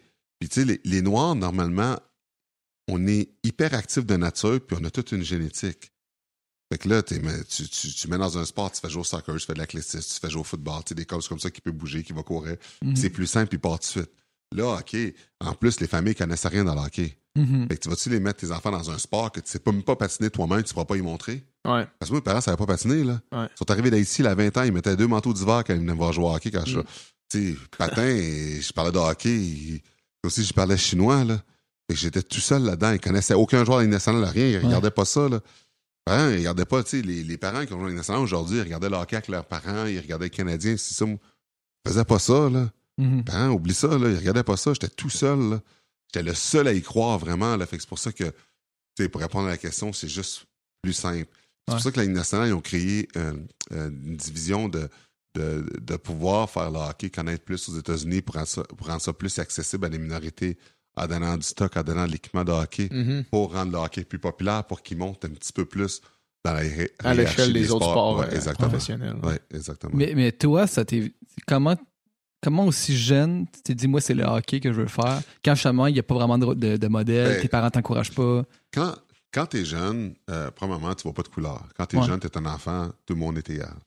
Puis moi, je suis né à Montréal. À Sorel, ben, je suis né à Montréal, mais j'ai déménagé à Sorel quand j'avais 4 ans. Mhm. Puis à Sorel, ben, tout, tout le monde, on voulait tout jouer dans la nationale. On jouait au Mm. hockey. À partir de 5 ans, on, on se tous les ouais. jours, puis on jouait au hockey dans la rue, puis pendant l'hiver, glace extérieure dans le petit parc. On faisait ça tous les jours. On voulait ça dans la Ligue nationale. C'était comme, je suis né au mois de décembre en plus. J'adore le froid. Je suis Mm. un gars d'hiver en plus. Je déteste l'été. Puis je joue au hockey à tous les jours dans la rue, puis je vais dans la Ligue nationale, puis c'est comme ça que ça a commencé. Comme un tous les jeunes du coin. Mm. Mm. Y a-tu d'autres jeunes de ta gang qui sont rendus? Non. non. C'est c'est quoi le pourcentage c'est- des, C'est minime, là. Euh, le pourcentage, c'est 0.00001%. Ah, c'est ouais. tellement minime. Ouais. Là, c'est, c'est presque impossible. là. c'est ça? Tu quand t'es jeune, si tu vas te rendre là, les chances sont tellement petites Les odds sont contre tu toi. peux pratiquement dire que ça va pas arriver. Là. Ouais. Tellement que c'est. tu sais, Il y a des millions. Tu parles de millions, des millions. Des, tu sais, des jeunes, là, quand, quand t'as 5 ans puis tu dis que tu vas aller là, là, c'est combien de jeunes de 5 ans qui disent la même affaire que toi? Ouais. Eh, Il y a tellement de millions. C'est C'est c'est impossible. là. quasiment l'équivalent d'aller aux Olympiques pour un, un nageur. Ben, ouais, Ouais. Je pense que ouais. Tu sais, euh, il y avait le tournoi Pee-Wee du carnaval là, à Québec. Mais non, mais attends, mais moi, je dirais, euh, c'est c'est moins pire. En ça, je pense que c'est encore plus tough, vous autres, d'aller aux Olympiques. Un nageur, c'est encore plus tough que pour nous, non? Je sais Parce qu'il n'y en a pas autant. mais Il y, a, il y a combien de nageurs qui représentent le Canada? Parce qu'il y a 700 joueurs dans Ligue nationale. Ouais, mais Deux par mettons, épreuve. mettons euh, tu sais, euh, tu sais, il y a plusieurs épreuves. Fait que c'est, c'est- tu sais, c'est pas pareil, mais tu sais, il y a une équipe, l'équipe nationale, c'est genre euh, 15 gars, 15 filles. Si tu regardes ça, et 15 Canadiens. Il y a plus que 15 Canadiens, mais Cana- disons que la natation au Canada, est- le, le- le hockey au Canada est vraiment énorme. là. Ouais. Euh, il y a à peu près 15, 15 personnes, mettons 15 gars qui vont aux Olympiques pour le Canada, mais c'est que chaque pays en a aussi. Ouais. Euh, J'imagine que c'est comparable en termes de Ouais. pourcentage Ah, de chance. Ah. Les jeunes qui sont jeunes, jeunes. là, Ouais. Le bassin, mettons, là, sur un million de personnes, probablement qu'il y a à peu près le même nombre, Ah, j'ai l'impression. C'est vraiment des statistiques que je connais pas, mais j'ai l'impression que ça doit tourner à peu près au- Ah, Autour vous, du même, vous euh, passez proche d'y aller aux Olympiques? PH beaucoup plus que moi. là. Ouais, puis encore moi, c'était- j'ai pas. euh, mettons quelqu'un qui regarde ça d'un d'un troisième point de vue extérieur, j'ai passé proche. Mais quand tu connais vraiment ça, j'avais juste pas ce qu'il fallait. Tu sais, je- puis rapidement, je, je l'ai su. Là, tu sais. Ah, ouais. ouais. Mais tu sais, c'est que. Il y, a aussi, il y a aussi, tantôt on parlait de génétique, ça rentre dans la balance. Là. Ouais. Quand tu mesures pas en haut de 6 pieds, c'est dur d'aller aux Olympiques en Ah, natation. ouais, tant que ça. Ouais, ouais. Ouais. Euh, De, de pas en avoir bien bien en bas de 6 pieds. Là. Ben, des filles, oui, des gars, non. Ouais. Des gars, non. Puis, tu sais, c'est. euh, on parlait de la NBA tantôt, là, tu sais. euh, J'ai écouté une entrevue avec euh, JJ Reddick des, des 76ers de Philadelphie, puis lui, il disait qu'il était content d'être juste 6 et 4 parce qu'il se fait pas trop reconnaître dans la rue. Mais tu sais, 6 et 4, là, t'es grand, là. Ouais. Mais lui, à 6 et 4, c'est un petit joueur de basket, Ouais. là, tu sais. Fait qu'il y a comme vraiment un. Puis c'est une des choses que j'ai- j'aime aussi du hockey, c'est qu'il y a des- joueurs plus petits qui peuvent réussir à se rendre là. ouais. Il y a des sports que vraiment, si t'as pas la génétique, tes chances sont mauvaises. Ouais, vrai. Vraiment. Puis la natation, c'est un de ces sports-là. Où est-ce que, tu sais, des Michael Phelps, on en parlait juste en début de podcast, euh, Yann Thorpe, euh, c'est de la grosse génétique, là, vraiment. Michael Phelps aussi. Michael Phelps aussi, ouais. tu sais, c'est ça. Plutôt, on parlait justement de tous les sacrifices qu'il faut faire pour se rendre à ces objectifs-là. Puis, mais c'est ça, tu sais, mettons sur la Ligue nationale, c'est c'est encore juste une poignée parmi ceux qui ont fait tous les sacrifices, j'ai l'impression, là, ou Ouais. aller aux Olympiques en natation. Fait que Non, mais ça, c'est sûr. Ouais. fait que, tu sais, c'est ça, il, il faut tout donner ce qu'on a, mais même à ça, t'as pas la garantie que Ouais, tu T'as vas. pas tu. Sauf que la chose qui arrive, c'est que si, admettons, tu as fait tous les sacrifices, admettons, pour te rendre là à la nationale, puis tu as tout donné, Ouais. c'est que si tu réussis pas, tu vas être fier de. Exact. Parce que tu Ah sais oui, tu vas ça, faire les, les chances de ton côté. Il y a tellement de gens que je parle aujourd'hui qui vivent avec des regrets parce qu'ils savent qu'ils n'ont pas toujours fait les bonnes décisions. Mhm. Puis qu'aujourd'hui, ils se disent si j'aurais fait les bonnes décisions, j'aurais réussi. T'aimes toujours mieux être fixé en sachant que tu as donné ton maximum. Mhm. Puis Là, ben, ton rêve va se dévier vers autre chose que te demander ou si j'aurais dû, si j'aurais dû faire ci, j'aurais dû faire ça. Ouais. C'est ça souvent qui arrive. Les gens oublient ça de penser à ce qu'il faut qu'ils fassent pour vraiment continuer. C'est une mauvaise décision peut impacter tes choix et ta carrière. C'est pour ça que c'est tellement important de rester focus et donner son Mhm. maximum. Ouais, vraiment. Ouais, Moi, tu vois, justement, tu sais, j- moi, j'ai arrêté la natation, ça fait longtemps, là, ça fait 10 ans. Tu sais, j'ai arrêté après le secondaire à 16 ans. Mais tout, tout, c- tout cet entraînement-là, toute cette discipline-là que j'ai fait, tous les sacrifices que j'ai fait, même si je suis pas allé aux Olympiques, même si je je suis pas. euh, Tu sais, il y a personne qui se souvient de mon nom dans, dans, dans mon natation. Mais moi, ce que ça m'a apporté, ce que ça m'a. Comment ça m'a forgé comme personne, je, recommencerais, la- je ferais le même parcours, là, Ouais. je changerais rien. là. Hmm. C'est clair. Quand. euh, quand euh, t'as commencé à, à militer pour les animaux, là, puis euh, que tu venais, on te connaissait pas du tout pour ça. Ouais. On te connaissait pour quelqu'un qui se battait. euh, je veux dire, l'opinion globale ou la vision globale des gens qui connaissaient de nom, c'était quelqu'un, un, un homme fort dans la Ligue nationale qui se bat contre d'autres hommes forts.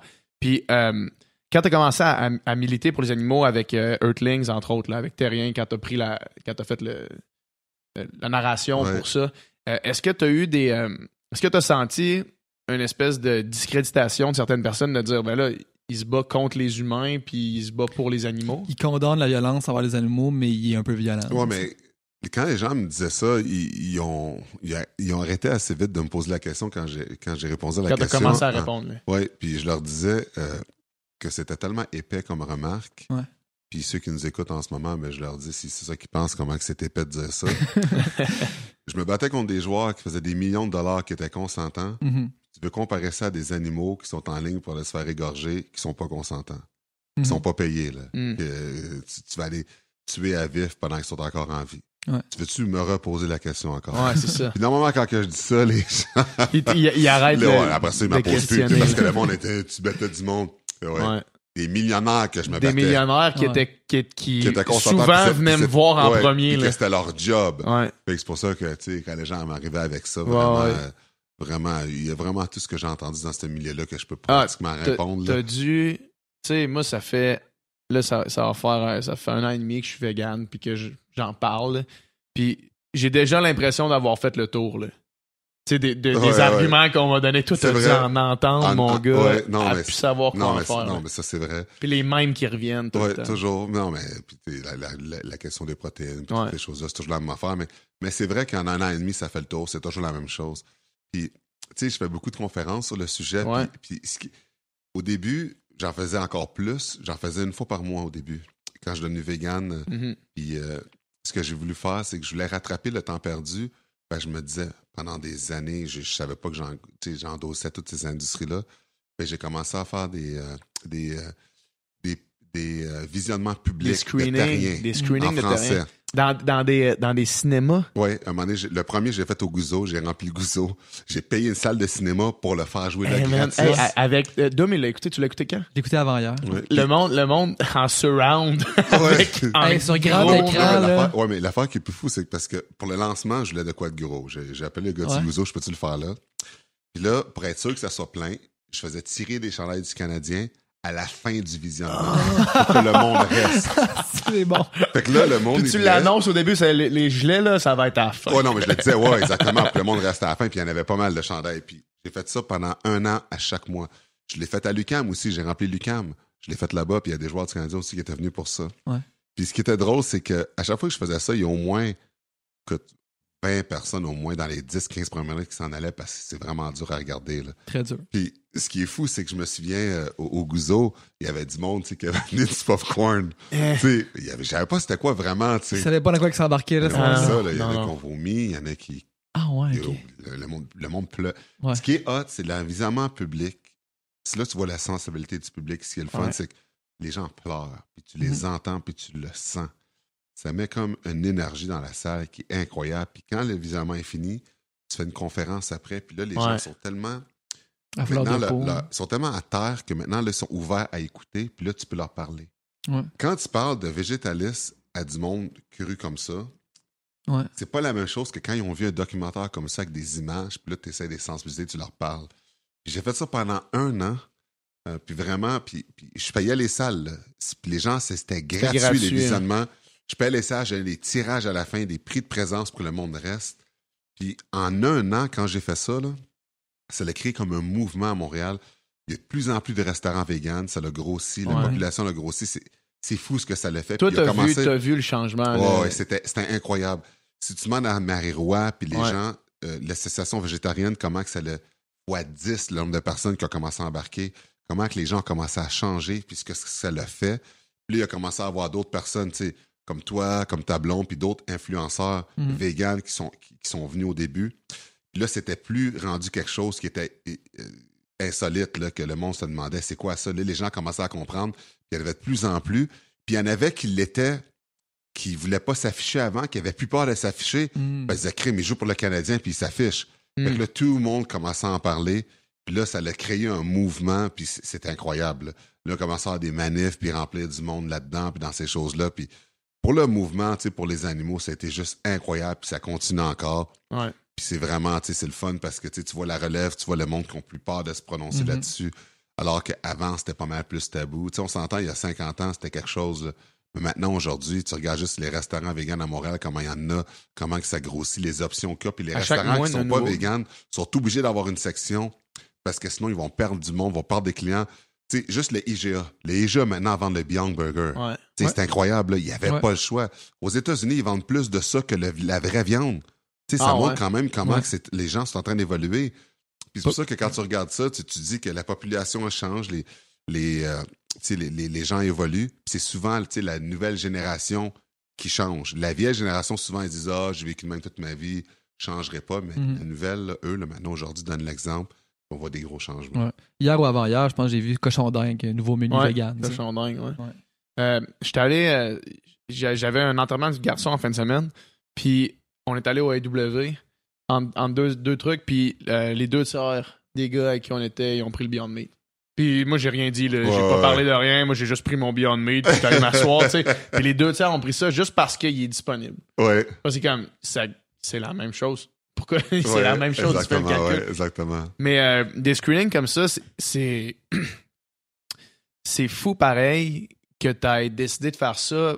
Pas avec, tu sais, on s'entend, terrien, c'est pas. euh, c'est pas un documentaire d'entrée euh, d'entrée en matière. là. C'est pas un, un échauffement l'éthique Non, animale. non. là.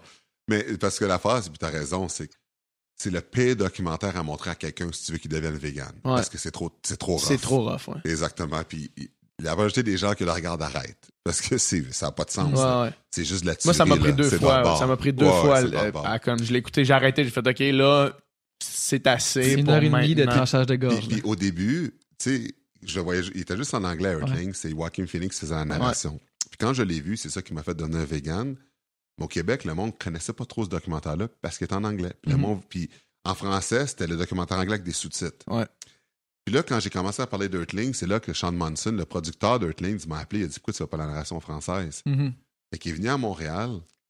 Puis, je vais te dire, c'est c'est quelque chose. Ça a pris 75 heures faire la narration française d'Earthlings. J'avais deux professeurs de français avec moi. Il fallait que je- les textes, on les traduit. Ouais. Traduit tous les textes en Ouais. français. Parce que lui, il est anglophone. Ouais. Fait que tu traduis là, au complet en français. Puis là, après ça, que je lis les textes avec les images timées Ah. parfaitement. Fait qu'il faut que tu revoies les images sans arrêt. Je pourrais, Ah. là, tu ferais jouer Terrien sans volume, puis je pourrais faire la narration là. Au complet, là. De ce qu'on voit tellement que ça a pris d'heures Ouais. euh, à faire que j'oublie pas.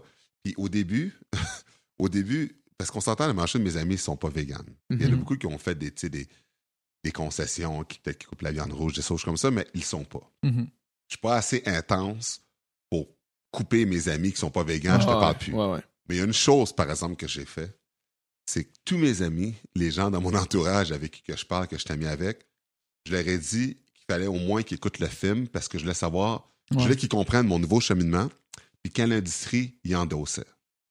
Puis pour m'assurer vraiment qu'ils l'aient vu, je l'écoutais avec eux. Hum, Ouais. Fait que je l'ai vu peut-être, écoute, Terrien, tu l'as vu beaucoup de fois. mille fois peut-être, là, avec tout le monde, là, juste pour être sûr qu'ils le voient. Pour que les gens comprennent, au lieu qu'ils me posent des questions, ils se disent pourquoi tu fais ci, pourquoi tu fais des manifestations, pourquoi tu vas là, pourquoi tu Pourquoi fais le ça, lait, tu pourquoi fais- les œufs? Ouais. Tu sais, ma mère, surtout ma mère capotait, là, pourquoi tu fais des manifs, le monde va parler contre toi, pourquoi tu fais ça, Mm. Tu fais assez de causes de même. Tu sais, Elle, elle- elle dit, c'est une secte, le véganisme. À un moment donné, vous Mm. allez vous mettre en cercle, vous ouvrez les veines. Tu sais, elle pensait vraiment que c'était quelque chose de néfaste, négatif de même. Ouais. Puis elle pensait même que j'allais mourir à un moment donné, genre des carences, tu sais. Hum. Mais c'est parce que c'est ce que les gens de l'extérieur disent. Fait que c'est pour ça que, tu sais, en bout de ligne, tu sais, tout, tout ce que les gens disent, c'est fou parce que avant que je sois vegan, je pensais comme ça aussi. Ben, Mhm. c'est ça. Ouais, je pensais comme ça. Puis quand je suis devenu, là, quand je faisais des conférences, parce que quand les gens me posent des questions, je me voyais à leur place avant.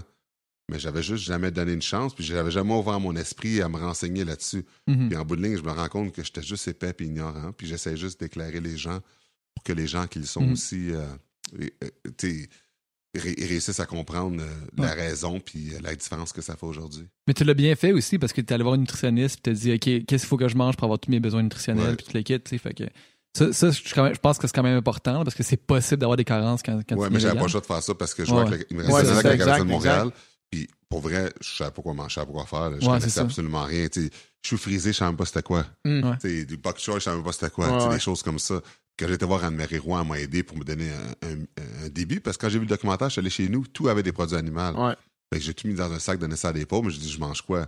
Fait qu'elle m'a vraiment aidé. Puis en plus, mais ce que j'ai aimé le plus, c'est quand j'étais à l'Institut de cardiologie. J'ai été voir Ouais, Dr. ça. Gino. Ouais. Tu peux le voir sur YouTube, Ouais, la face cachée de la, face viande. cachée de la viande. Ouais, puis il y a l'extrait là-dessus, là, puis j'ai fait des tests avant et après. Puis vraiment, là, puis même lui, il explique les tests physiques que j'ai faits avant et après, puis les tests de sang, puis tout, c'était incroyable.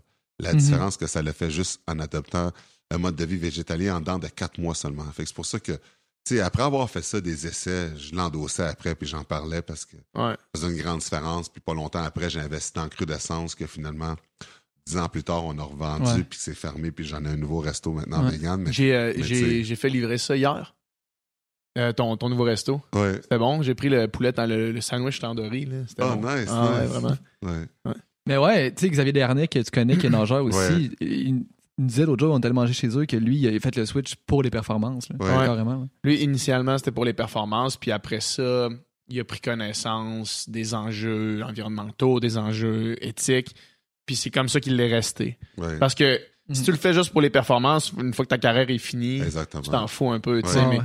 J'ai l'impression que tout le temps, tu rentres par un des trois aspects, puis tu restes Ouais. pour les autres, là, souvent. Ouais, mais non, mais c'est sûr que si c'est pour les autres que tu fais ça, tu vas arrêter. Il faut Ouais, que tu aies c'est ça, exact. à toi. puis- Est- Est-ce que Ouais. euh, est-ce que tu as d'un projet de.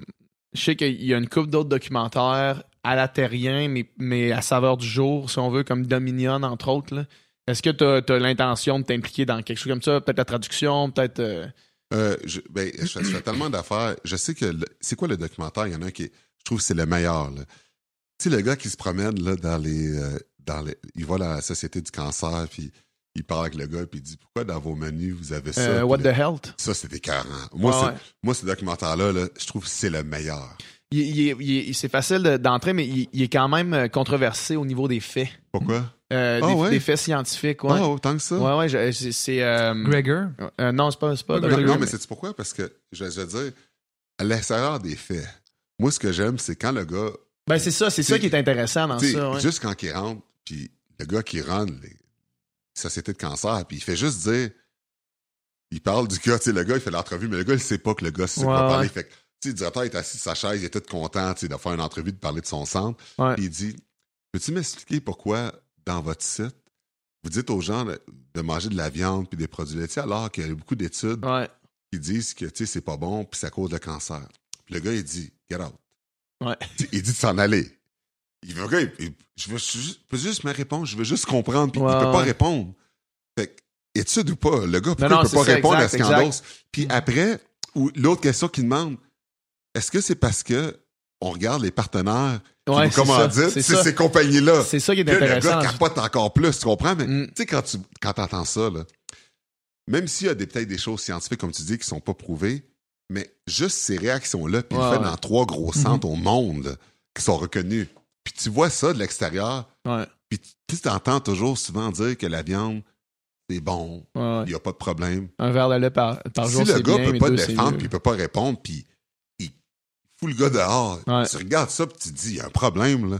Puis c'est pour ça que j'ai trouvé ça hot, ce côté-là, de, de confronter Moi, la personne. Moi, c'est ce que, ce que j'ai aimé le plus de What the Health, c'est vraiment les. euh, quand il va sur les. Il, il y a une étude, mettons, qui dit que. qui prouve que les œufs, c'est bien, là. Puis là, il va voir qui a financé l'étude, puis c'est les producteurs d'œufs. Ouais. C'est, c'est, c'est, c'est vraiment cette, cette espèce de côté de lobbying-là que j'ai.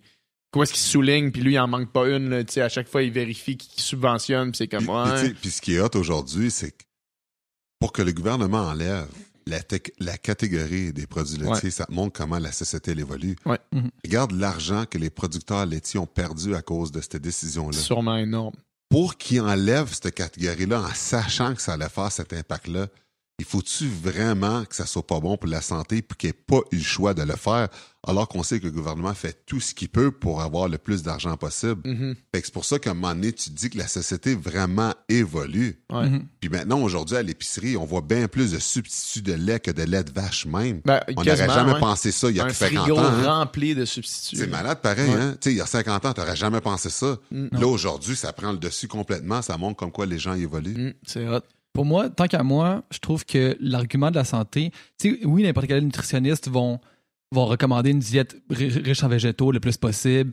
Si tu manges de la viande, peu de viande, puis euh, euh, boire de l'eau, tout ça, puis éviter les produits transformés, ça revient toujours.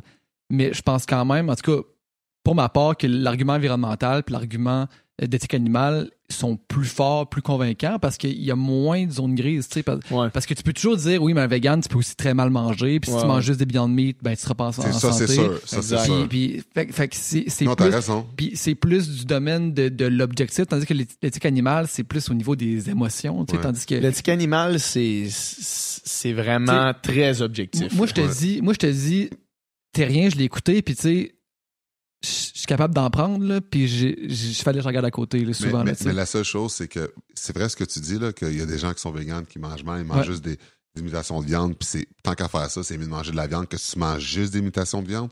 Ouais. Mais la chose, par exemple, c'est quand je fais des conférences, je me suis rendu compte, c'est que si je parle d'éthique animale, l'environnement, les gens s'en foutent. Ouais. C'est L'environnement, ça, parce mais leur disent que- santé, ça Ouais, les touche eux. exactement, parce que l'environnement, il dit, Pff, dans 100 ans, je serai plus là. Euh, L'éthique animale, elle dit, c'est pas moi qui l'ai tué, je m'en Mhm. fous. Mais leur santé, quand je vois là-dedans, là, c'est là que j'ai vu une différence, le monde t'écoute.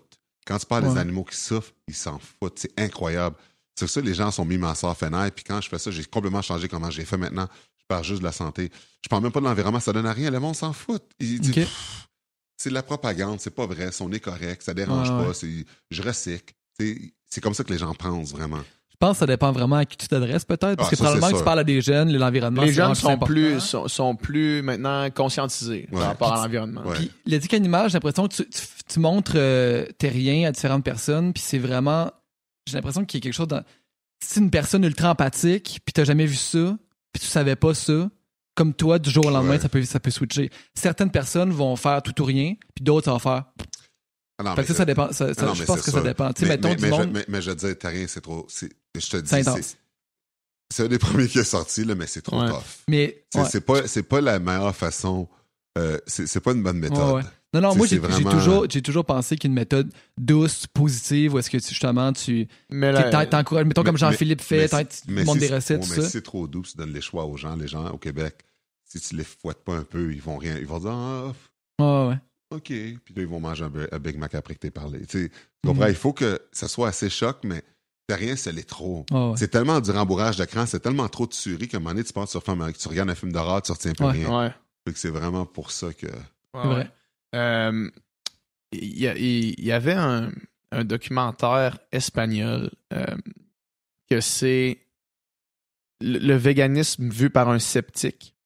Je me rappelle plus c'est comment comment comment il s'appelle. Puis le gars au début il est pas vegan. Puis là il y a son ami qui l'est. Là lui il a décidé de faire un documentaire sur sa recherche par rapport à ça. Puis tu vois jamais de d'animaux mourir. Tu vois jamais ça. Sauf que il sous-entend avec des euh, avec, avec différents graphiques, des trucs comme ça. Puis il se lie d'amitié avec, une, avec un, un mouton à un certain temps quand il va visiter une ferme d'élevage. Puis là, comme tu suis un peu le raisonnement en sachant très bien où est-ce que ça va finir, puis ça finit exactement où est-ce que ça va finir. Puis il fait la comparaison avec son chien tout au long. Tout au long du, du film, il compare le- la brebis à son chien, puis là, tu comprends qu'à la fin, il colle son chien, puis il trippe plus là, quand il se rend compte que qu'est-ce qui s'est passé. Ouais. Ça, ça, je l'ai trouvé bon. J'ai trouvé que c'était. euh, Si j'y repense, je vais mettre la- le, le lien dans la description pour ceux qui veulent checker ça. là. Mais, euh, mais non, euh, c'est ça. Moi, je pense que faut y aller doucement, mais il faut malgré tout un éveil quelconque. Et sus- susciter un éveil, j'ai Ouais. l'impression. là. Ouais. Susciter quelque chose qui fait comme Ah ouais, j'avoue, tu sais. Comme tu dis, c'est empathique, mais t'as juste jamais vu Ouais. qu'est-ce qui est derrière tout ça? Ben, c'est parce que les documentaires, comme tu viens de le dire, les gens vont l'écouter jusqu'à la fin. Puis Ouais, ils vont ça. laisser ça jouer dans leur esprit. Puis Ouais, ils vont se coucher, ils puis le lendemain, ils vont place, flatter leur chien à eux, puis ils vont faire ouais. exactement. Ils vont se mettre à la place. Mais le documentaire qui est trop tough à regarder, c'est fini. Là. Ouais, tu, ça. veux juste t'en aller, puis tu dis, OK, c'est Mhm. assez, t'en as eu assez, puis t'écoutes plus rien. Mais toi, si tu faisais des, des screenings de ce film-là, c'est parce que tu y crois dans une certaine Moi, moi, ben, au début, il n'y avait rien d'autre. là. Oh, Quand ouais. j'ai commencé ça, avant, Ouais. là, tu sais, toutes les autres sont arrivées après, là, puis, puis qui étaient Mhm. beaucoup mieux, qui étaient beaucoup moins graphiques, parce que les gens ont réalisé que celui-là, il était, c'était le premier, mais c'était vraiment quelque chose qui effaçait énormément. Mhm. Puis là, après, moi, moi c'est juste, je voulais rattraper du temps. C'est le seul, c'est le seul que j'avais vu. Puis J'en connaissais pas d'autres. Puis là, j'en ai parlé. Puis j'ai fait de la narration française. J'ai dit, on fait chose en français tout de suite, que les gens se soient accessibles. Puis je donnais des DVD, j'en donne encore. Mm. Puis, tu sais, Mhm. C'était pour vraiment partir le mouvement, là, pour que Ouais. les gens commencent à s'éduquer Je là-dessus. comprends. Ça aura marché, en tout cas. Je pense qu'au niveau de l'environnement, il y a Cowspiracy qui est pas pire. Moi, je l'ai Ouais, pas vu, ouais, par contre. C'est bon. Ça, ça traite plus de Mais lui, c'est le l'environnement. même gars qui a fait What the Hell. Ah ouais, OK. Ouais. Ouais. Euh, sinon, tu dis que t'es occupé. T'as beaucoup, beaucoup de pain sur la planche. Ouais. T'as Ouais. Rise, entre autres. Ouais, Après ça, un nouveau magasin de collectionneurs de, de sport. ouais, de cartes de de sport. cartes ouais. de sport, Ouais. restaurant, euh, Oraki, les, Ouais. les leggings faits à, ma- à base de plastique recyclé. euh, La radio? La radio jours. BGL. Ouais, j'ai l'énergie. Ouais, L'énergie. Est-ce que j'en est-ce que énergisante. j'en manque, là? Euh, puis, tu sais, je suis conférencier. Ouais. Là, il y en a, il y en a une couple d'autres de compagnies qui s'en viennent d'entendre que j'ai fait que je peux pas encore dire, mais ça va sortir bientôt. Mais Il y avait, quand on s'était parlé la première fois, il y avait. Tu lançais une idée, sorte d'épicerie, je veux pas trop dire si ouais, ça- ouais, non, non, mais c'est quelque chose d'autre. Euh, L'épicerie, finalement, je le ferai, je fais plus ça parce qu'oublie ça, ça c'est- le problème, c'est que les gens qui étaient là-dedans, c'était pas 100% vegan, ce qu'il y avait. Puis moi, j'ai dit, j'embarque, c'est 100% vegan. Puis là, Puis c'était euh, c'était zéro déchet, c'est ça? Ouais, c'est ça. Puis là, finalement, ils peuvent pas faire 100% vegan parce que ils disent que autres, c'est zéro déchet, 100% éthique. Ouais. Sais, les- Comment tu poules, veux être tu sais, les 100% affaires. éthique, éthique là- nécessairement? Ben, écoute, moi, c'est ça que j'ai dit, mais je peux pas. Si jamais j'endossais une épicerie qui était pas 100% vegan, oublie ça, là, mon message, Ouais, ouais. Ça marche plus, là. Puis moi, Ça ferait, ça ferait un, un scandale Ben comme, comme les, les chocolats à Halloween. Ouais, exact. Ça, ça, c'était, incroyable, ça. Non, mais tu sais, en plus, l'épicerie, tu sais, il y avait, il y avait des, tu il y avait des œufs, il y avait du fromage. Je disais, c'était de façon Ouais. éthique. Comment ça peut être? Mais Ouais. les chocolats, ouais, ça, c'est- ça, écoute, ça, c'est le meilleur exemple. là. Ça, c'est incroyable. Ouais. L'affaire d'Halloween, tu sais, comme qui part, tu sais, quand tu fais un Pourquoi? message Parce que, il y a quatre ans de ça, à peu près, euh, l'Halloween dans le coin de chez nous, les enfants sont pas, sont pas véganes. Ouais. Dans le coin de chez moi. Puis, ce que j'ai fait, puis on parle des enfants qui passent l'Halloween en 5 et, et 10 ans, dans mon coin. J'étais au Costco, puis j'ai acheté des pâtes de chocolat. Ouais. Puis là, euh, tu sais, des boîtes, là, rends des boîtes, puis pour l'Halloween, j'avais comme un, un épouvantail avec une tête de citrouille, puis j'ai mis les boîtes là pour Mhm. dire joyeux Halloween à tout le monde. Ouais. Puis là, le, le vegan police a commencé à me ramasser. Ouais. Comment tu fais, les animaux? Puis là, le monde, il partait, puis moi, j'ai dit, des enfants, là, relaxés, là, j'en mange pas, il n'y a rien là, puis il y a des bonbons vegan. Puis là, ça a fait une tollée, ça a créé un débat. Puis là, le débat était devenu énorme. Là. Je faisais Ouais. blaster, t'es le pire porte-parole, puis on va le dire à Sean Monson, le gars qui a fait Earthlings. On va, là, on va- on va s'en fout bien, lui. Mais le monde commençait à capoter. Puis là, je commençais à lire ça, tu sais, pour... parce que je connais quand même pas mal le milieu, des gens, tu commences à les reconnaître, là.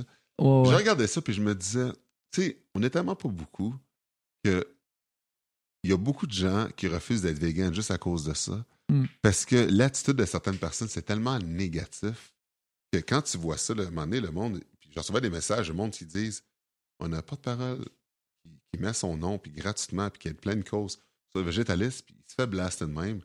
Lui, il pourrait dire fuck off à tout, puis il pourrait même manger de la viande, puis dire allez tout chier, puis là, qu'est-ce qui arriverait après au mouvement? Ouais, c'est ça. Ouais. Fait que, tu sais, moi, je lisais ça, puis là, je répondais à du monde, puis là, tu sais, j'ai. tu sais, Puis là, j'envoyais- promener du monde, puis là, je, je bloquais du monde. Puis, puis là, ce qui m'a fait vraiment. euh, à un moment donné, parce qu'à la fin, je me suis excusé. La raison pour laquelle, c'est là que j'ai recommencé à recevoir des messages de producteurs de lait qui me remerciaient d'avoir fait ça. Puis là, quand j'ai commencé à recevoir ça, je dis, OK, Non, là, non. ça n'a pas de bon sens. Ouais. Si eux autres sont contents que j'ai fait ça, Ouais, ça veut dire qu'il y a quelque chose que j'ai fait. fait que là, à la fin, j'ai dit, bon, OK, je m'excuse, j'aurais pas dû faire ça. Ouais. Puis là, je me désolé pour ce que j'ai offusqué, puis je ferai plus ça. L'année d'après, euh, qui est cette année, euh, j'ai acheté des Twizzlers, parce que j'ai regardé Ouais. les Twizzlers, c'est vegan. J'ai fait la même photo avec des Twizzlers. Mais là, je recevais déjà des messages du monde mais qui disait, compris pour l'Halloween, qu'est-ce qui va arriver, qu'est-ce que tu vas faire, là? Puis là, le monde se demandait tout qu'est-ce que j'allais faire pour l'Halloween. l'Halloween arrivait, puis le monde déjà commençait Ouais, à il envoyer des envoyé des messages. messages pour voir, mets une photo de ce que tu vas faire. Parce Ouais, que, C'est drôle parce que t'avais fait un genre de giveaway de Twizzler, là. Il y a- C'est une petite fille qui a reçu Ouais. une boîte de Non, Twizzler parce- à l'infini de parce, Twizzler. parce que ce qui est arrivé, c'est que pour l'Halloween, tu sais, j'ai- j'ai comme, j'ai acheté comme 40 boîtes, tu sais, je veux toujours être sûr qu'il en reste assez, puis il m'en restait comme une dizaine, là. Il y en avait comme 45. C'est des grosses caisses. Ah ouais. Puis là, j'ai fait des giveaways du plus beau costume, puis elle a fait un costume super écolo. Puis là, elle est venue, puis comme- je sais, c'est sûr qu'il doit y en rester encore. Ah, ben, mais- Puis j'ai de- puis, euh, j'ai tout donné, toutes Ah, les boîtes qui restaient. C'était quand même assez comique. Ça, c'est, euh, ça, me- ça me fait penser quand euh, Jean-Philippe Sartre, à Tout le monde en parle, il, il avait, il avait dit si dans le temps des fêtes, ta grand-mère a fait des biscuits qui sont pas véganes, tu peux quand même en manger. Puis il avait dit ça à travers une des meilleures entrevues de Tout le monde en parle. là. Il avait été exceptionnel, cette Ouais. entrevue-là. Puis il y a quand même du monde qui ont fait Hey là, Jean-Philippe, il a dit que tu peux manger des. Genre, oui, oui, oui, là. Le gars, c'est un des meilleurs euh, porte-parole. Il y en a pas. Il fait de la bouffe, il fait des, Ouais. il fait des recettes super hot, il est super innovateur, puis tu sais, je connais super bien, puis comme tu l'as dit, le vegan police qui, qui Ouais. vivent dans une euh, dans un monde tout seul, puis qui est capable de sont énervés sur tout. Sont, Ouais. Eux sont négatifs pour le Ben, mouvement. c'est ça, c'est ça que je trouve. moi. Même si, puis, p- probablement, puis ça, j'en- parlais avec ma blonde dernièrement, probablement que ça vient vraiment pas d'une mauvaise place.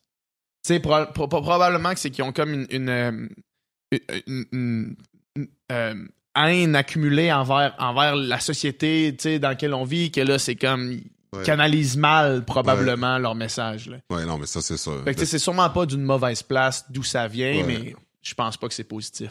Ah non, c'est sûr que non. De voir ça, les carnivores, ils adorent ça. Tu Ben vois oui, des- ben oui. du monde vegan s'astiner ensemble, ça n'a pas de sens là, quand tu fais ça. Puis on est tellement peu qu'on devrait bien plus être unis. Positif vers le changement. ou tout ouais. ça, là. Qui qui sauve le plus d'animaux en bout de ligne, là, tu sais? Eux autres ou Jean-Philippe ou toi, là, tu sais? Ouais, c'est ça. On va, on Puis va de, puis- puis de toute façon, tu sais, en bout de ligne, moi, je regarde pas vraiment le, le nombre ou la quantité. Ouais, je regarde juste chaque militant est important à sa Ouais. façon.